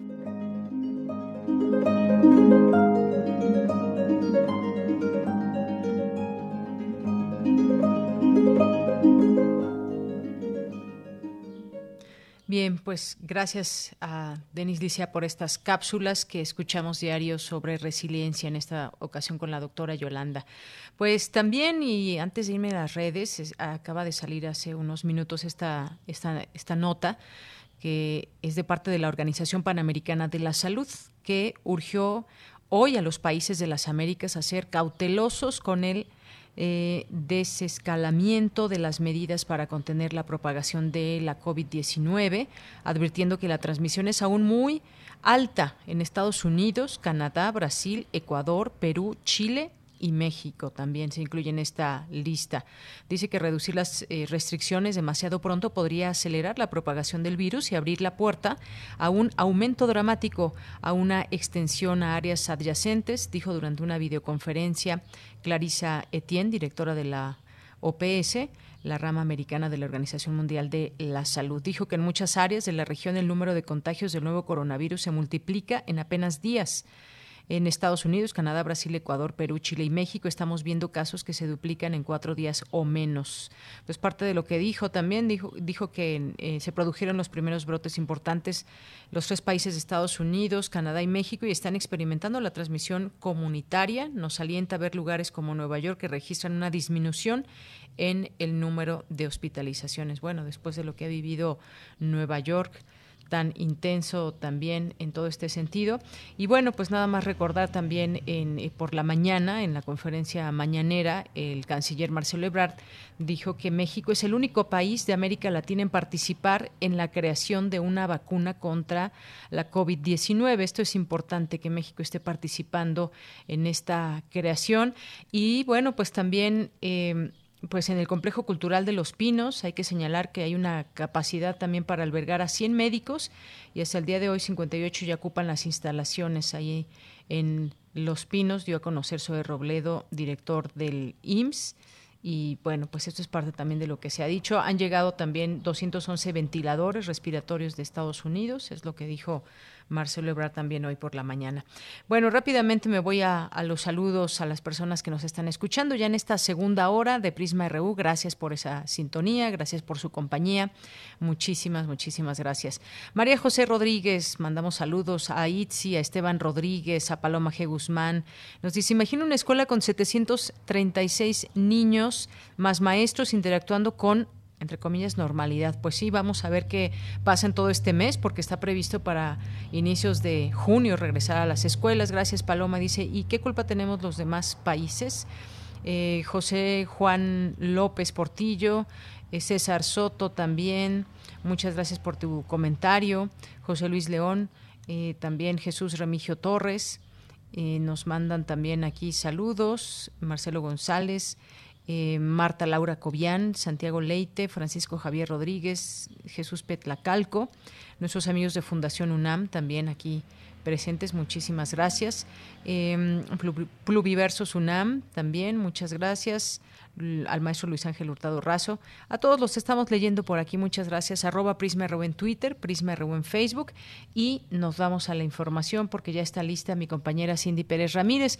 Señala experto que la pandemia de la COVID-19 puede representar una oportunidad para cambiar los roles en las familias.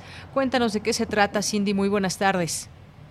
Deyanira, muy buenas tardes. Durante la conferencia Migración y Familia tiempos del COVID-19, coordinada por el Colegio Nacional, Claudio Lomnitz de la Universidad de Columbia, señaló que por la situación compleja del COVID vale la pena discutir qué está sucediendo con las familias y qué puede llegar a suceder con ellas una vez que esta pandemia comience a remitir.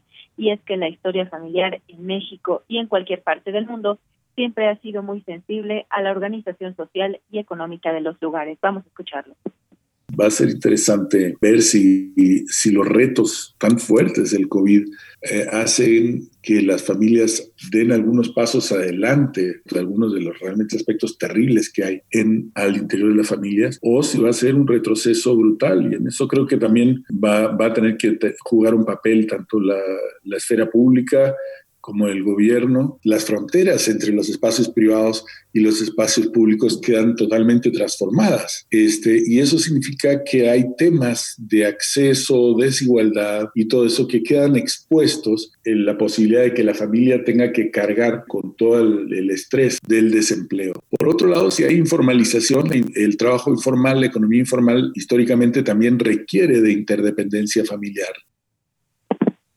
El investigador refirió que el modelo trigeneracional, donde los abuelos continúan viviendo con uno de los hijos, es una institución central en la vida de México. Aquí sus palabras.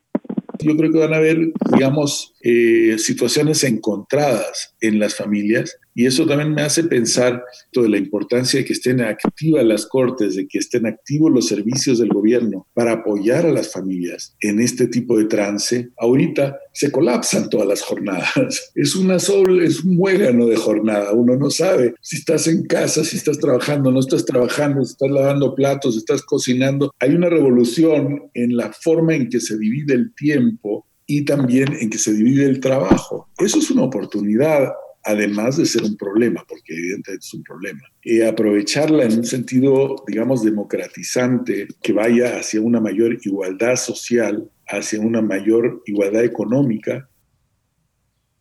Deyanira, este es el reporte de la conferencia Migración y Familia en tiempos del COVID-19, que forma parte de las charlas organizadas por el Colegio Nacional acerca de la pandemia del coronavirus. Muy bien, pues muchísimas gracias, Cindy. También es otro de los temas importantes que debemos cuenta, no perder de vista y estos roles en las familias. Gracias, buenas tardes. Buenas tardes. Hasta luego. Y bueno, pues en un momentito más también tendremos aquí a, a, los poetas, pero antes nos vamos con Cristina Godínez, investigador, presenta un panorama sobre cómo enfrentan la contingencia sanitaria, no esa es la que escuchábamos también con Cindy de las familias y en esta ocasión también la contingencia sanitaria y las familias mexicanas. Adelante, Cristina. Buenas tardes, Deyanira. Un saludo para ti, para el auditorio de Prisma RU. Como parte del ciclo Reflexiones en torno a la pandemia, organizado por el Centro de Investigaciones Interdisciplinarias en Ciencias y Humanidades, el doctor Heriberto López Romo, del Instituto de Investigaciones Sociales AC, presentó el estudio Las familias frente a la COVID, la vida en casa a través de un panel digital. López Romo señaló que, por ejemplo, de los datos que arroja está el que muchas familias no se quedan en casa, no por negligencia, sino porque les es imposible. ¿Quiénes pertenecen a estos 66% de personas que trabajan que no pueden mantenerse en cuarentena? Pues bueno, los trabajadores agrícolas que tienen que salir a sembrar y hacer todas las labores del campo necesarias, inclusive para sobrevivir ellos y sobre todo para mantener la producción de alimentos obreros, operadores de máquinas, minería, todo lo que tiene que ver con la producción de, pues, de alimentos y de todo lo necesario de primera necesidad, elaboración de alimentos, trabajadores de limpieza y servicio doméstico. Investigador expresó que el estudio también les permitió conocer cómo se ha dado la adaptación de las actividades y la dinámica familiar, dependiendo de los espacios y las características de los distintos tipos de familia y niveles socioeconómicos. Lo estamos viviendo de manera diferente porque tenemos capacidades diferentes, porque tenemos problemáticas diferentes, porque tenemos ingresos diferentes, porque tenemos apoyos diferentes y desde ahí estamos observando al mundo y no solo observándolo, viviendo día a día qué es lo que va lo, lo que nos está pasando y qué es lo que vamos a hacer. Y esta sería una primera llamada de atención para todos aquellos que están tomando decisiones. Sin duda, para las instancias oficiales, sin duda para los que están comunicando, o sea, los mensajes que se están dando no los vive lo mismo alguien cuya preocupación es lo que está pasando ahorita en su colonia, donde la delincuencia sigue estando, donde los problemas económicos, donde tiene que salir a trabajar, versus unos niveles altos con acceso a todo tipo de información y con más posibilidades para poder resistir la crisis. Deyanira, para los que estén interesados en conocer dicho estudio, lo pueden consultar en la página del Instituto de Investigaciones Sociales AC, que es iisociales.mx. Este es mi reporte. Muy buenas tardes. Gracias, Cristina. Muy buenas tardes.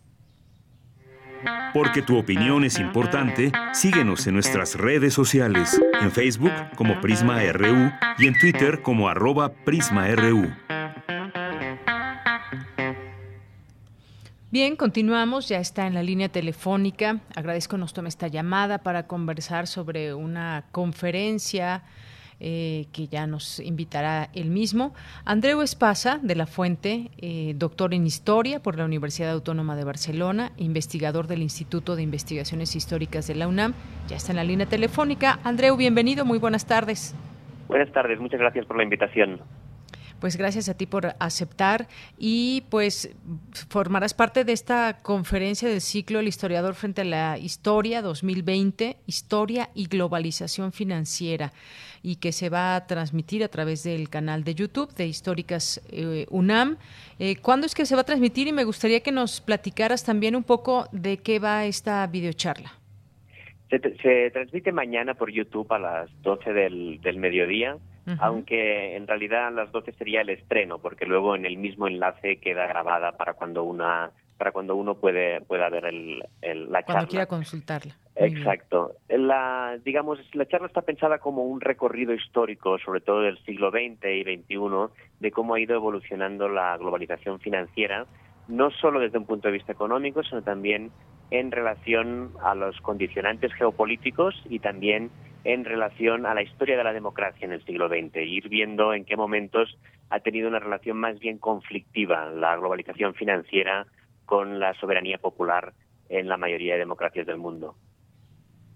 Así es. Ahora bien, me gustaría que nos platicaras un poco, a ver, ¿qué, relación eh, o cómo podemos plantear la globalización en estos eh, momentos? ¿Qué ha significado esta globalización financiera?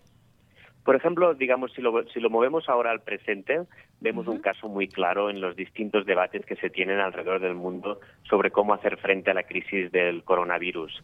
Eh, la globalización financiera, tal como está entendida y organizada en la actualidad, implica un alto grado de jerarquía monetaria. No es lo mismo, por lo tanto, los debates que se tienen en Europa o Estados Unidos sobre la cantidad del volumen del paquete de estímulo fiscal y el volumen de los incentivos, digamos, de los estímulos monetarios, mm, tienen una libertad distinta por esta jerarquía monetaria que se establece por la globalización y lo hemos visto muy claramente aquí en el debate en México, que necesariamente el abanico de posibilidades es necesariamente menor por, la, por el alto nivel de integración eh, económica que tiene actualmente México con el exterior. Así es, eh, Andreu. Y bueno, pues la, jerarquía monetaria nos dices implica implica a unos países eh, sobre otros en temas financieros. Es decir, hay una una jerarquización de quién lleva la batuta en ciertos temas y cómo se promueve la globalización en el mundo. Efectivamente, además hay ahí hay un debate muy interesante y seguramente lo que vamos a ver a partir de ahora en diferentes grados y también en función de los países de las regiones vamos a ver seguramente a partir de ahora una cierta desglobalización porque con la actual crisis sin duda muchos países están planteando cómo es posible que sus propias economías no sean capaces de producir material sanitario básico, no material sanitario con un alto valor tecnológico, con alto valor añadido, sino material sanitario básico por estas por esta fuertísima integración mundial.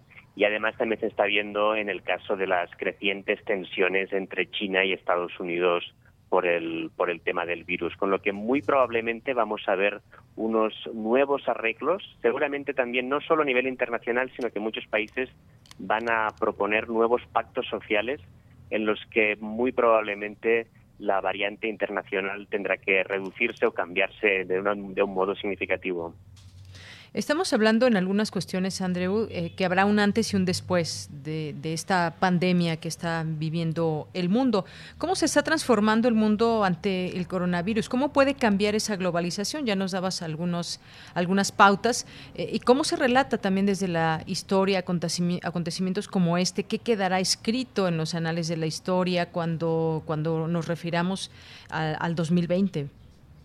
Sin duda la historia nos puede dar, digamos, eh, herramientas explicativas a partir de las analogías y una analogía que se está haciendo muy frecuentemente es con los años 30 y 40, con la Gran Depresión y con la Segunda Guerra Mundial. Y ahí hay que tener en cuenta que uno de los grandes consensos que surgió en los años 30 y que probablemente vaya a surgir de nuevo es la idea de que las poblaciones, digamos las democracias, ya exigieron a sus gobernantes, por un lado, una mayor intervención del Estado en la economía, pero sobre todo les exigieron que estuvieran protegidas, que las poblaciones estuvieran protegidas ante un choque externo de la economía. Eso es una, una lección muy importante que luego se olvidó bastante en los 70 y 80 con la era de Reagan y, y Thatcher, sobre todo en los, en los 80.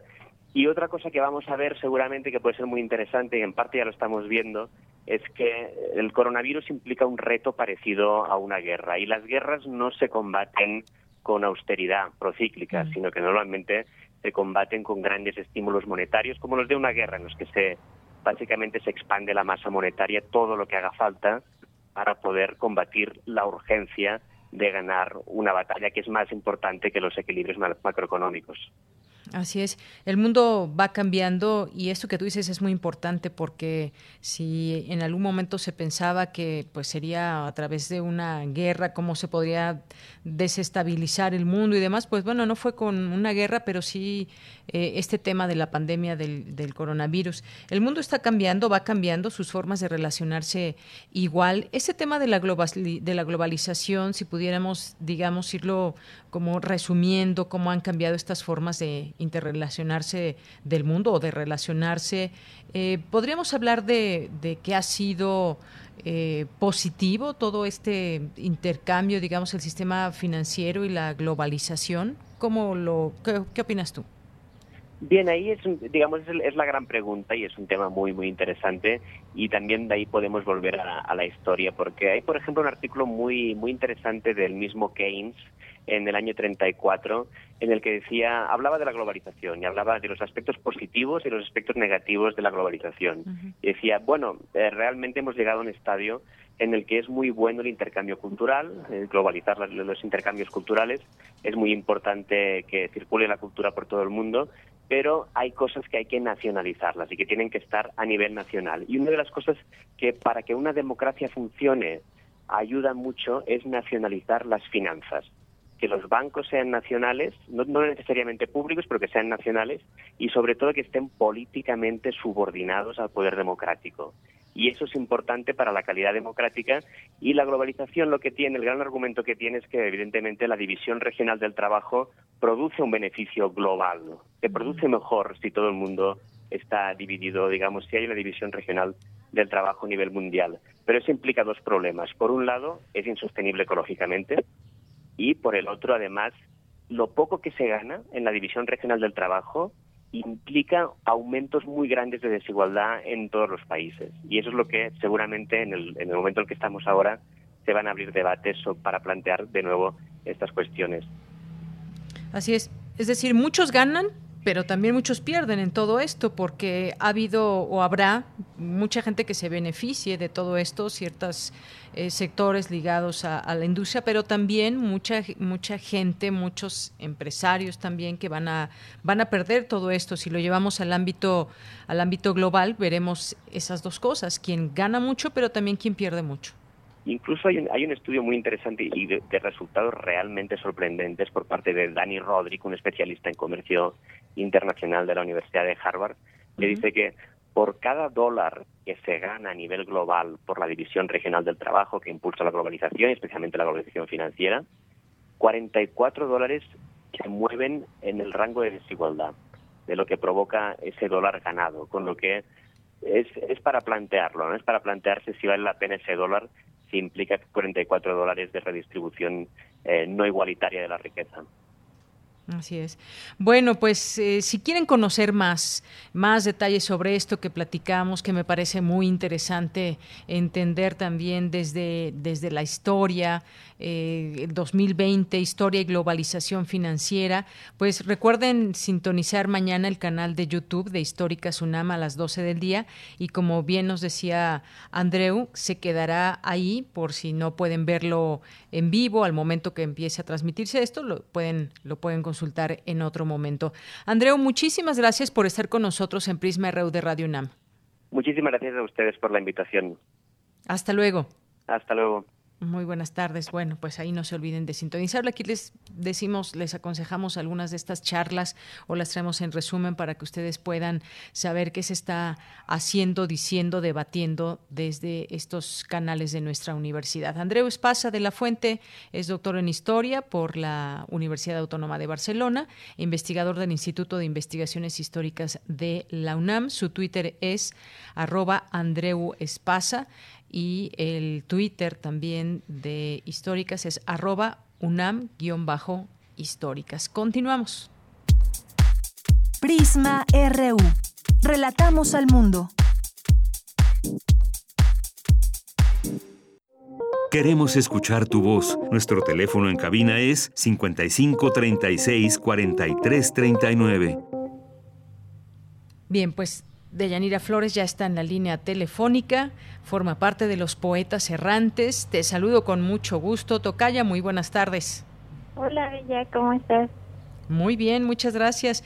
Oye, pues simplemente recordar la vez pasada, la semana pasada, esta historia tan intensa que nos traían y que vamos a escuchar ahora el desenlace, donde pues una, una mujer se enamora de la novia de su hijo. Vamos a ver qué, qué, sucede. No sé, ¿quieres comentar algo antes de que la escuchemos? Sí, es que hoy la continuación es la cápsula llamada Caricias en el Mar. Y esta la hicimos porque dejó a muchos con la intriga de saber qué iba a pasar con las enamoradas. Entonces hoy van a conocer a una chica nueva que hará más fuerte su amor. Muy bien, pues vamos a escucharla y regresamos a despedirnos. Poeta soy,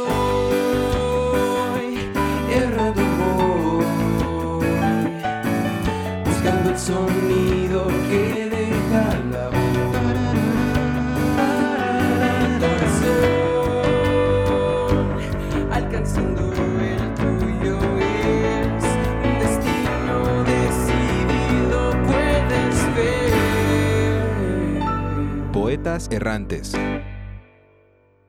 Adoro la calle en que nos vimos, la noche cuando nos conocimos.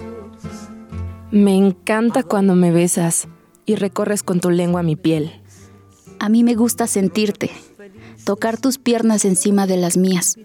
Sabes, no me arrepiento de esto. Ni yo, Meli. Aunque a veces pienso... ¿Aún piensas en él? Ocasionalmente. ¿Tú no? Sí, sé que rompimos su corazón. Debimos decírselo. Tal vez cuando nos vio tomadas de la mano. No teníamos otra alternativa. Querías que le dijera, soy amante de tu novia. No de esa forma, pero sí que sentías algo por una mujer. Cuando regrese de su viaje trataré de hablar con él. Ojalá entienda que nos amamos y que lo nuestro sucedió sin darnos cuenta. Cambiemos de tema. Mírame, no me gusta verte triste, aunque de todas formas te veo hermosa. Eres mi noche de amor. Tus manos son mi caricia, mis acordes cotidianos. Me vuelves loca. Te quiero. Y no olvides que, si te quiero, es porque sos mi amor, mi cómplice y todo. con el poder. La contaminación. Derecho. Hace tiempo te siento distante. ¿Qué te sucede? Otra mujer quiere estar conmigo. ¿Y qué piensas hacer? No sé, no puedo sacarla de mi cabeza. ¿Te gusta? Es muy atractiva. Y si la conoces, creo que podríamos experimentar algo con ella. Melissa corrompe todos mis sentidos. Me hace sentir tan viva y llena de pasión. Hoy veremos en la playa a Verónica. Solo nosotras, el mar y la arena.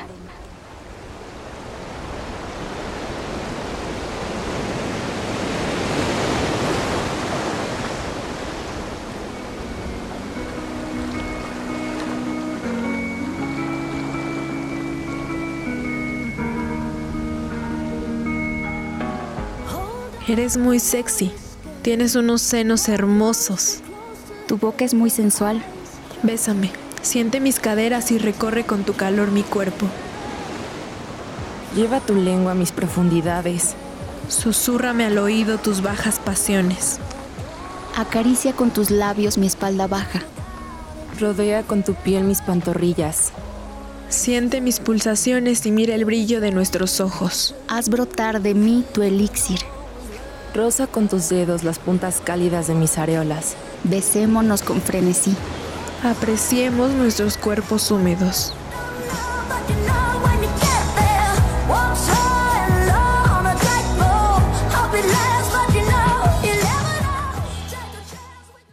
Ese encuentro significó mucho para nosotras. Sin embargo, nos dimos cuenta que queremos compartir nuestro amor la una con la otra. Fly me to the moon, let me play among the stars. Entonces, ¿vienes a la ducha? Solo si me convences.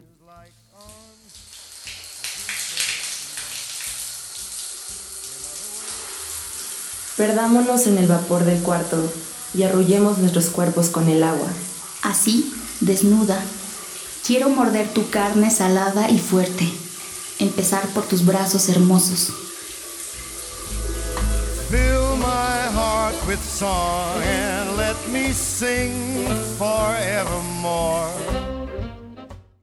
Lo que acabamos de escuchar es el proyecto radiofónico de los estudiantes que realizan el servicio social en Radio UNAM, unidos solo por el amor a la poesía y al sonido. Radio UNAM, experiencia sonora.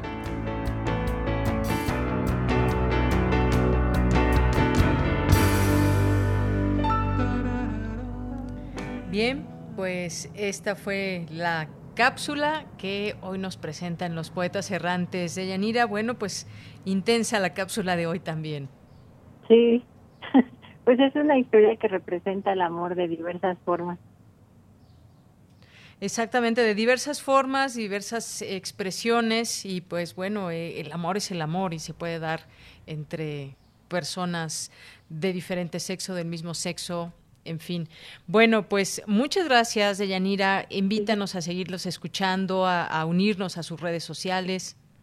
nos pueden escuchar en Poetas Errantes, Radio UNAM, Facebook y solamente quiero agradecer a Gabriel Tierra Fría por la edición del audio y su profesionalismo al igual que a Karina, Zahari y Tana que colaboraron con sus voces. Muy bien, pues a todos ellos les mandamos muchos saludos, gracias por este trabajo y ya tendremos eh, otra cápsula, otro trabajo que escuchar para el próximo martes. Por lo pronto, Deyanira, muchas gracias. Muchas gracias a ti. Hasta luego, un abrazo. Bye. Bien, continuamos. Porque tu opinión es importante, síguenos en nuestras redes sociales, en Facebook como Prisma RU y en Twitter como arroba PrismaRU. Queremos escuchar tu voz. Nuestro teléfono en cabina es 55 36 43 39. Tu opinión es muy importante. Escríbenos al correo electrónico prisma.radiounam@gmail.com.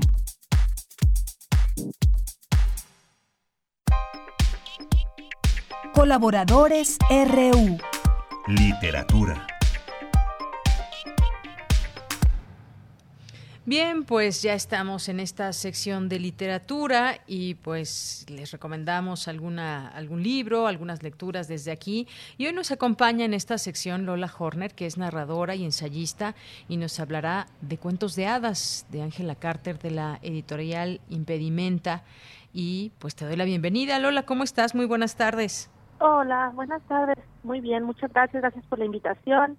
Buenas tardes a todos los radioescuchas. Pues un gusto escucharte. Cuéntanos acerca de esta recomendación que nos tienes el día de hoy.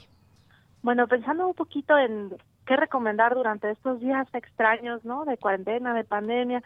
Justamente creo que el cuento de hadas siempre es un género que nos puede llegar a resultar eh, consolador y al mismo tiempo provocador, ¿no? En sus cuentos de hadas, Angela Carter se dedicó a recopilar cuentos alrededor del mundo y a partir de los cuentos que recopiló, ella realizó una selección y una reescritura de cada uno de los cuentos que no son los cuentos que estamos acostumbrados a escuchar, ¿no? No, no son los tradicionales, sino que vienen imbuidos de este espíritu transgresor tan de Carter y que definitivamente nos pueden eh, nos pueden iluminar, nos pueden ayudar a eh, respirar otros ambientes y, ¿por qué no también a echar volar un poco la imaginación? Así es, esta recomendación que nos haces en estos momentos donde, pues, justamente en este, en este aislamiento podemos echar mano de, la lectura, de la literatura, pero el que alguien nos recomiende, alguien como tú también, estas, eh, esta lectura en este caso, pues reviste también su importancia. Aquí estamos abiertos a que pues nos puedan hacer llegar también de parte del, auditorio, del público, sus recomendaciones.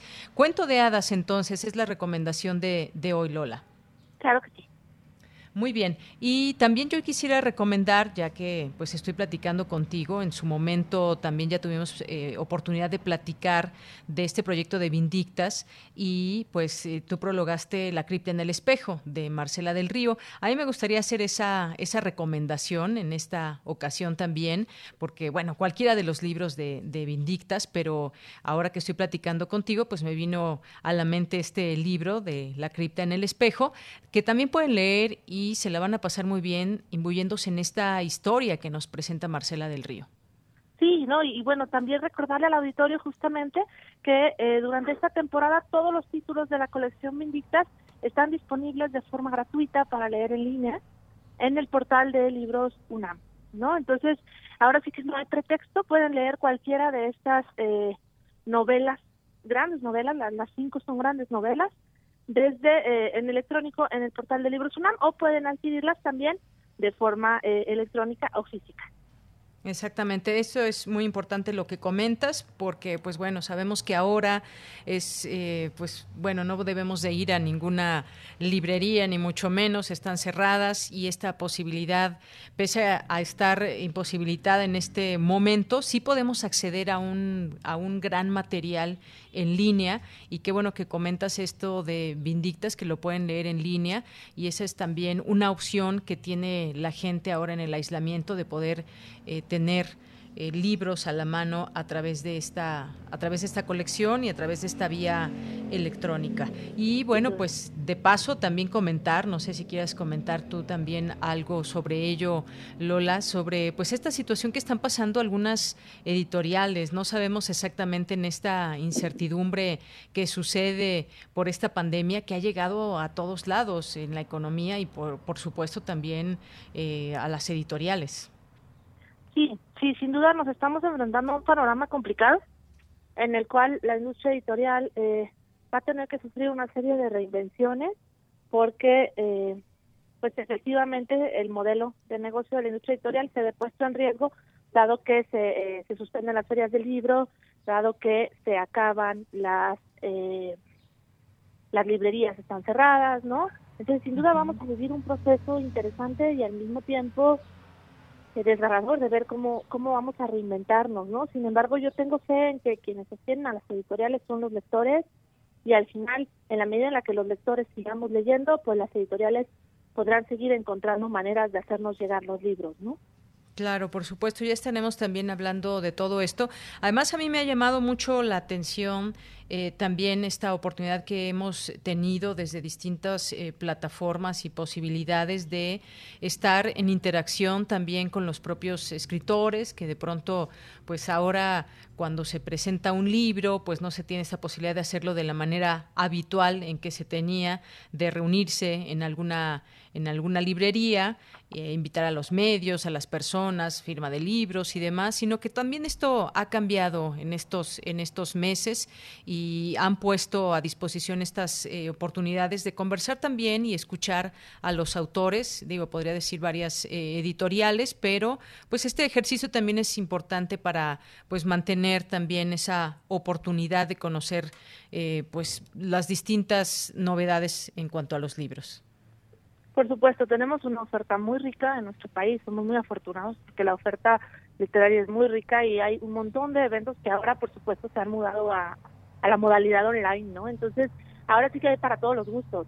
Si empezamos a empaparnos un poquito de los eventos que organizan las librerías, las universidades, la verdad es que podríamos tener una agenda literaria llena cada semana, ¿no? Entonces, también hacer una invitación a los radioescuchas a que se acerquen a estas nuevas plataformas, a estas nuevas maneras de escuchar a los autores, que en muchas ocasiones nos los traen a casa con otro tipo de inmediatez.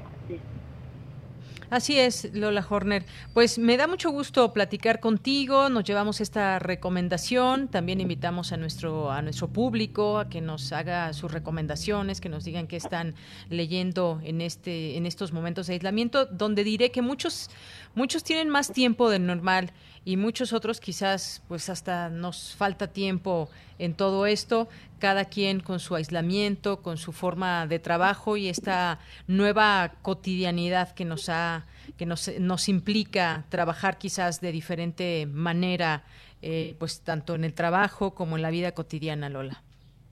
Así es, sin duda eh, nos cambian los tiempos, se nos reducen los espacios pero ojalá que las posibilidades de hacer sentido a través del arte no se nos acaben, ¿no? Claro que sí. Bueno, pues muchísimas gracias por conversar con nosotros aquí en Prisma RU. Muchas, muchas gracias por la invitación y bueno, un saludo para todos los radioescuchas. Gracias, hasta luego. Hasta luego. Bien, pues fue Lola Horner, narradora y ensayista, y nos recomienda cuentos de hadas de Angela Carter, y pues es editorial eh, Impedimenta. Y yo les decía también estas, eh, esta oportunidad también de retomar estos libros de Vindictas.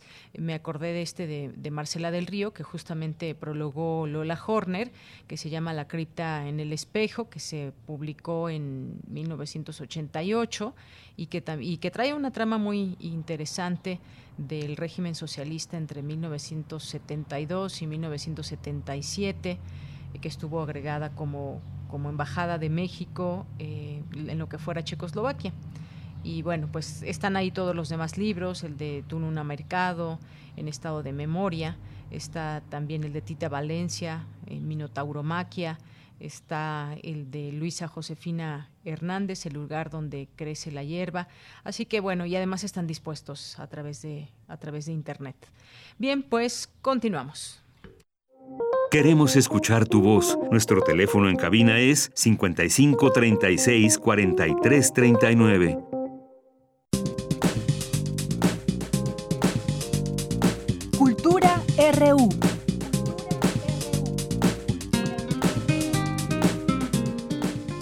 Bien, pues nos vamos ahora a la sección de cultura. Te saludo con mucho gusto. Tamara Quirós, muy buenas tardes. Deyanira Morán, muy buenas tardes a ti y por supuesto a todos los que nos acompañan a través de esta frecuencia. Hoy los saludo desde la cabina de Radio UNAM. Estamos eh, pues un grupo muy reducido de este gran equipo que hace posible Prisma RU y ya acercándonos también a la recta final del programa. Esta tarde nos vamos a enlazar con Odette Alonso. Ella es escritora, narradora, poeta, editora y también amiga de Radio UNAM. Odette Alonso, muy buenas tardes. Siempre es un gusto poder platicar contigo a través de esta frecuencia universitaria.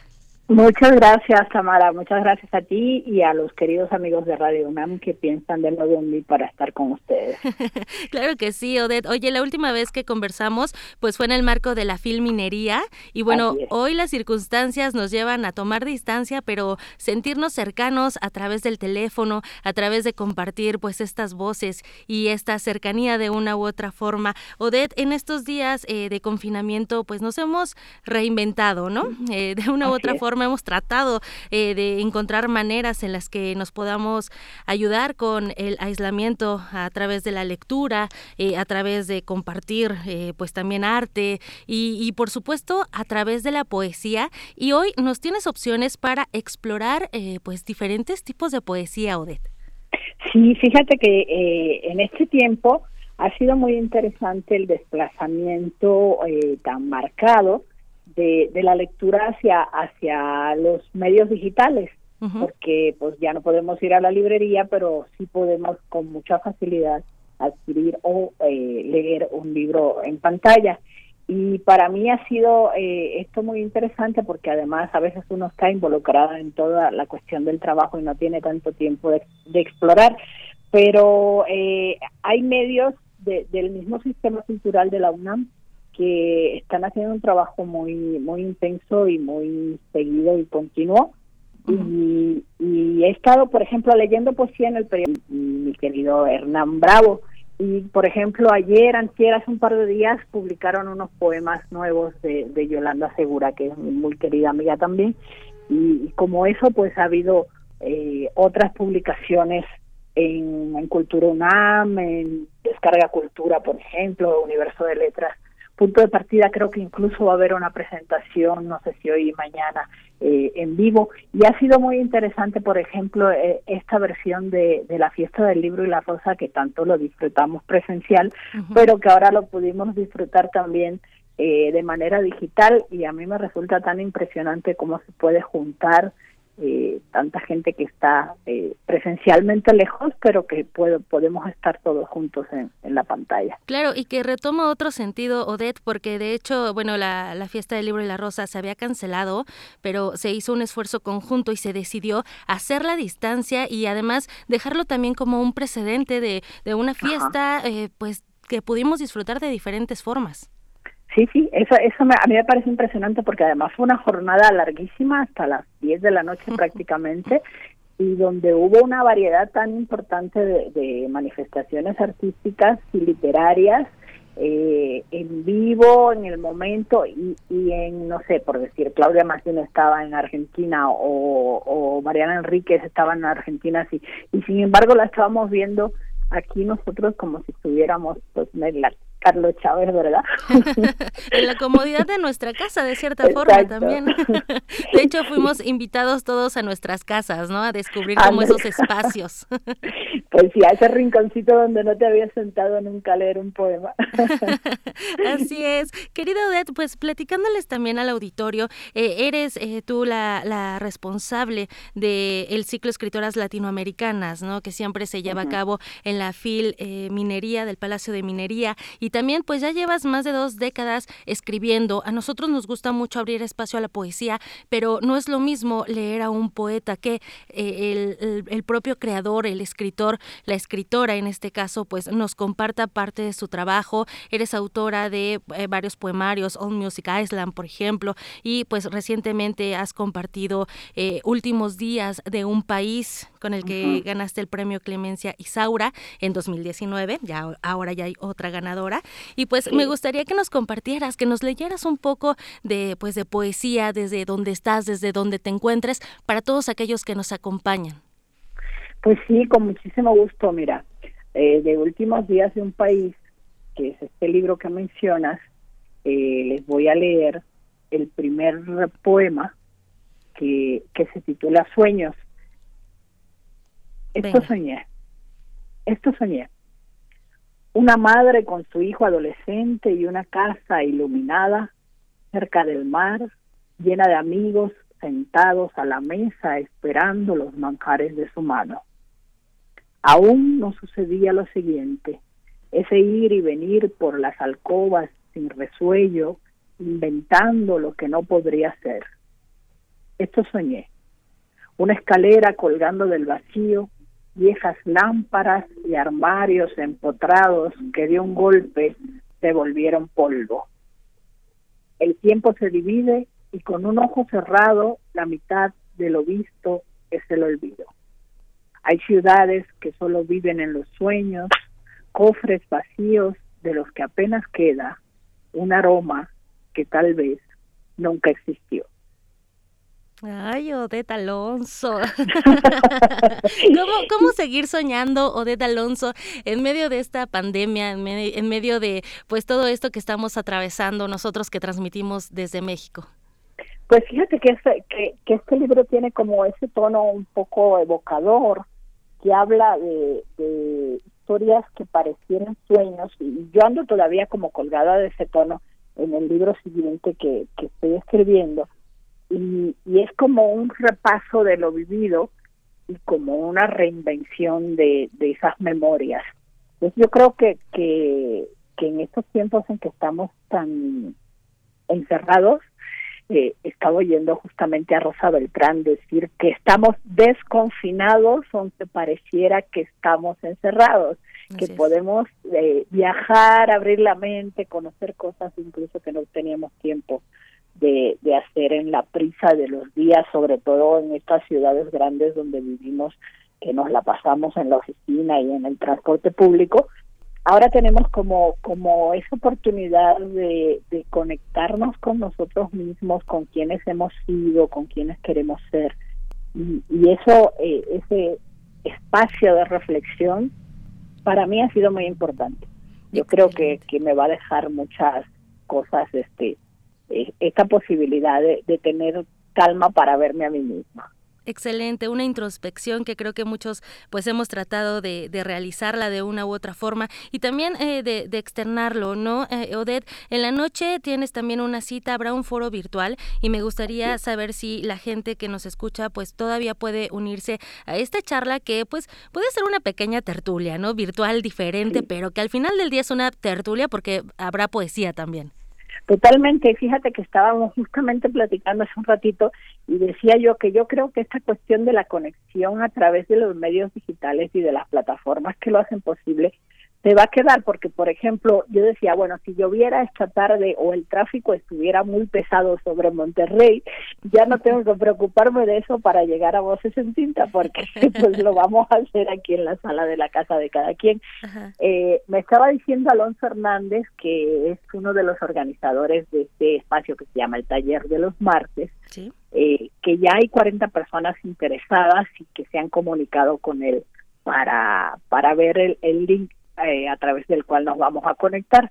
con él en, los medios, eh, en las redes sociales, eh, se, lo pueden buscar ahorita y ver si todavía hay espacio para, para que se conecten. Va a ser una, una plática que voy a tener con Ernesto Reséndiz sobre la poesía lésbica eh, contemporánea, especialmente en México, pero también con una mirada un poco más amplia seguramente.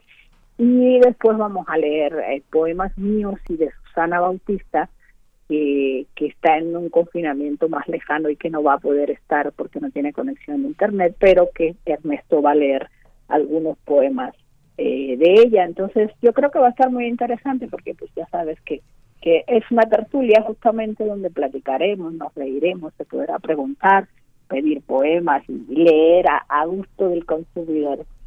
Excelente, muy bien. Odette, pues ya casi se nos termina el tiempo, pero pues me gustaría que te despidieras con otro poema, aprovechando que tomaste la llamada, que estás en esta frecuencia también con nosotros, que además pues eres parte también de esta radiodifusora, de esta casa y también de la, de la UNAM.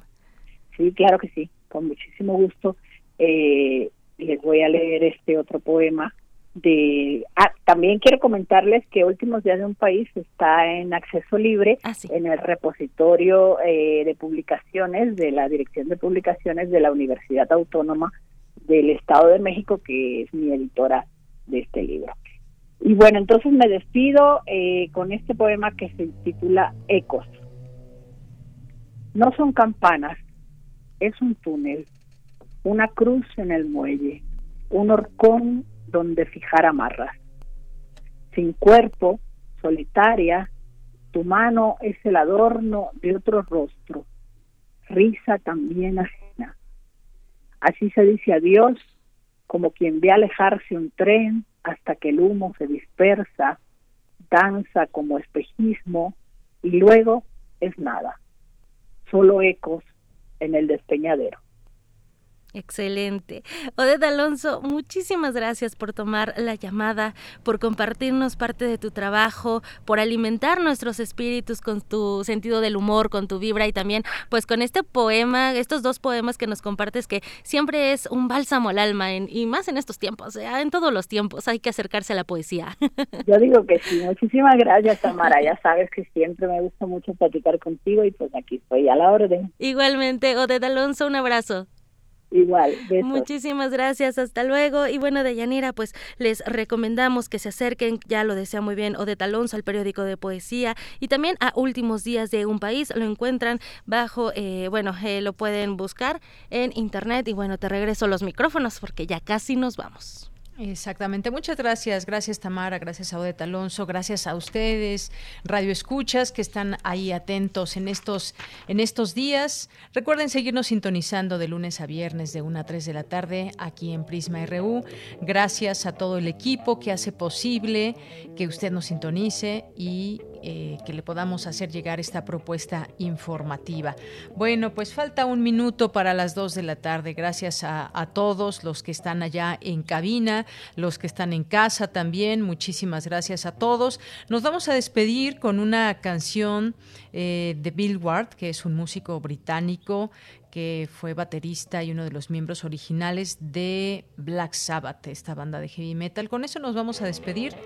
Ya se empieza a oír, eh, a escuchar esos acordes. Muchísimas gracias, Rodrigo Aguilar, allá en la producción, Denis Licea en la asistencia, Andrew Friedman allá en los controles técnicos, Quique Pacheco, muchas gracias también en la continuidad. No sé si alguien llegó a suplir a Andrew Friedman, pero si llegó alguien, le mando muchos saludos y a todos los compañeros también que desde casa hacen posible esta transmisión. Con esto nos despedimos, soy de Yanira Morán. Gracias, buenas tardes y buen provecho.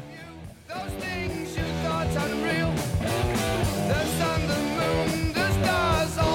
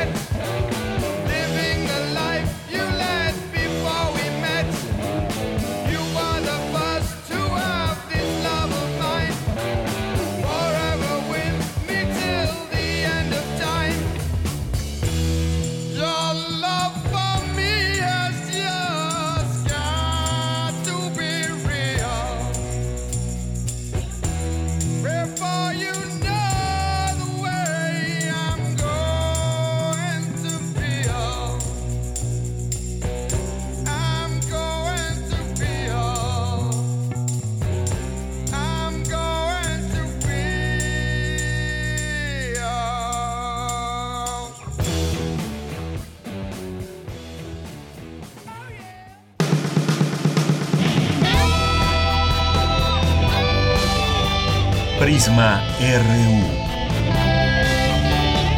Relatamos al mundo.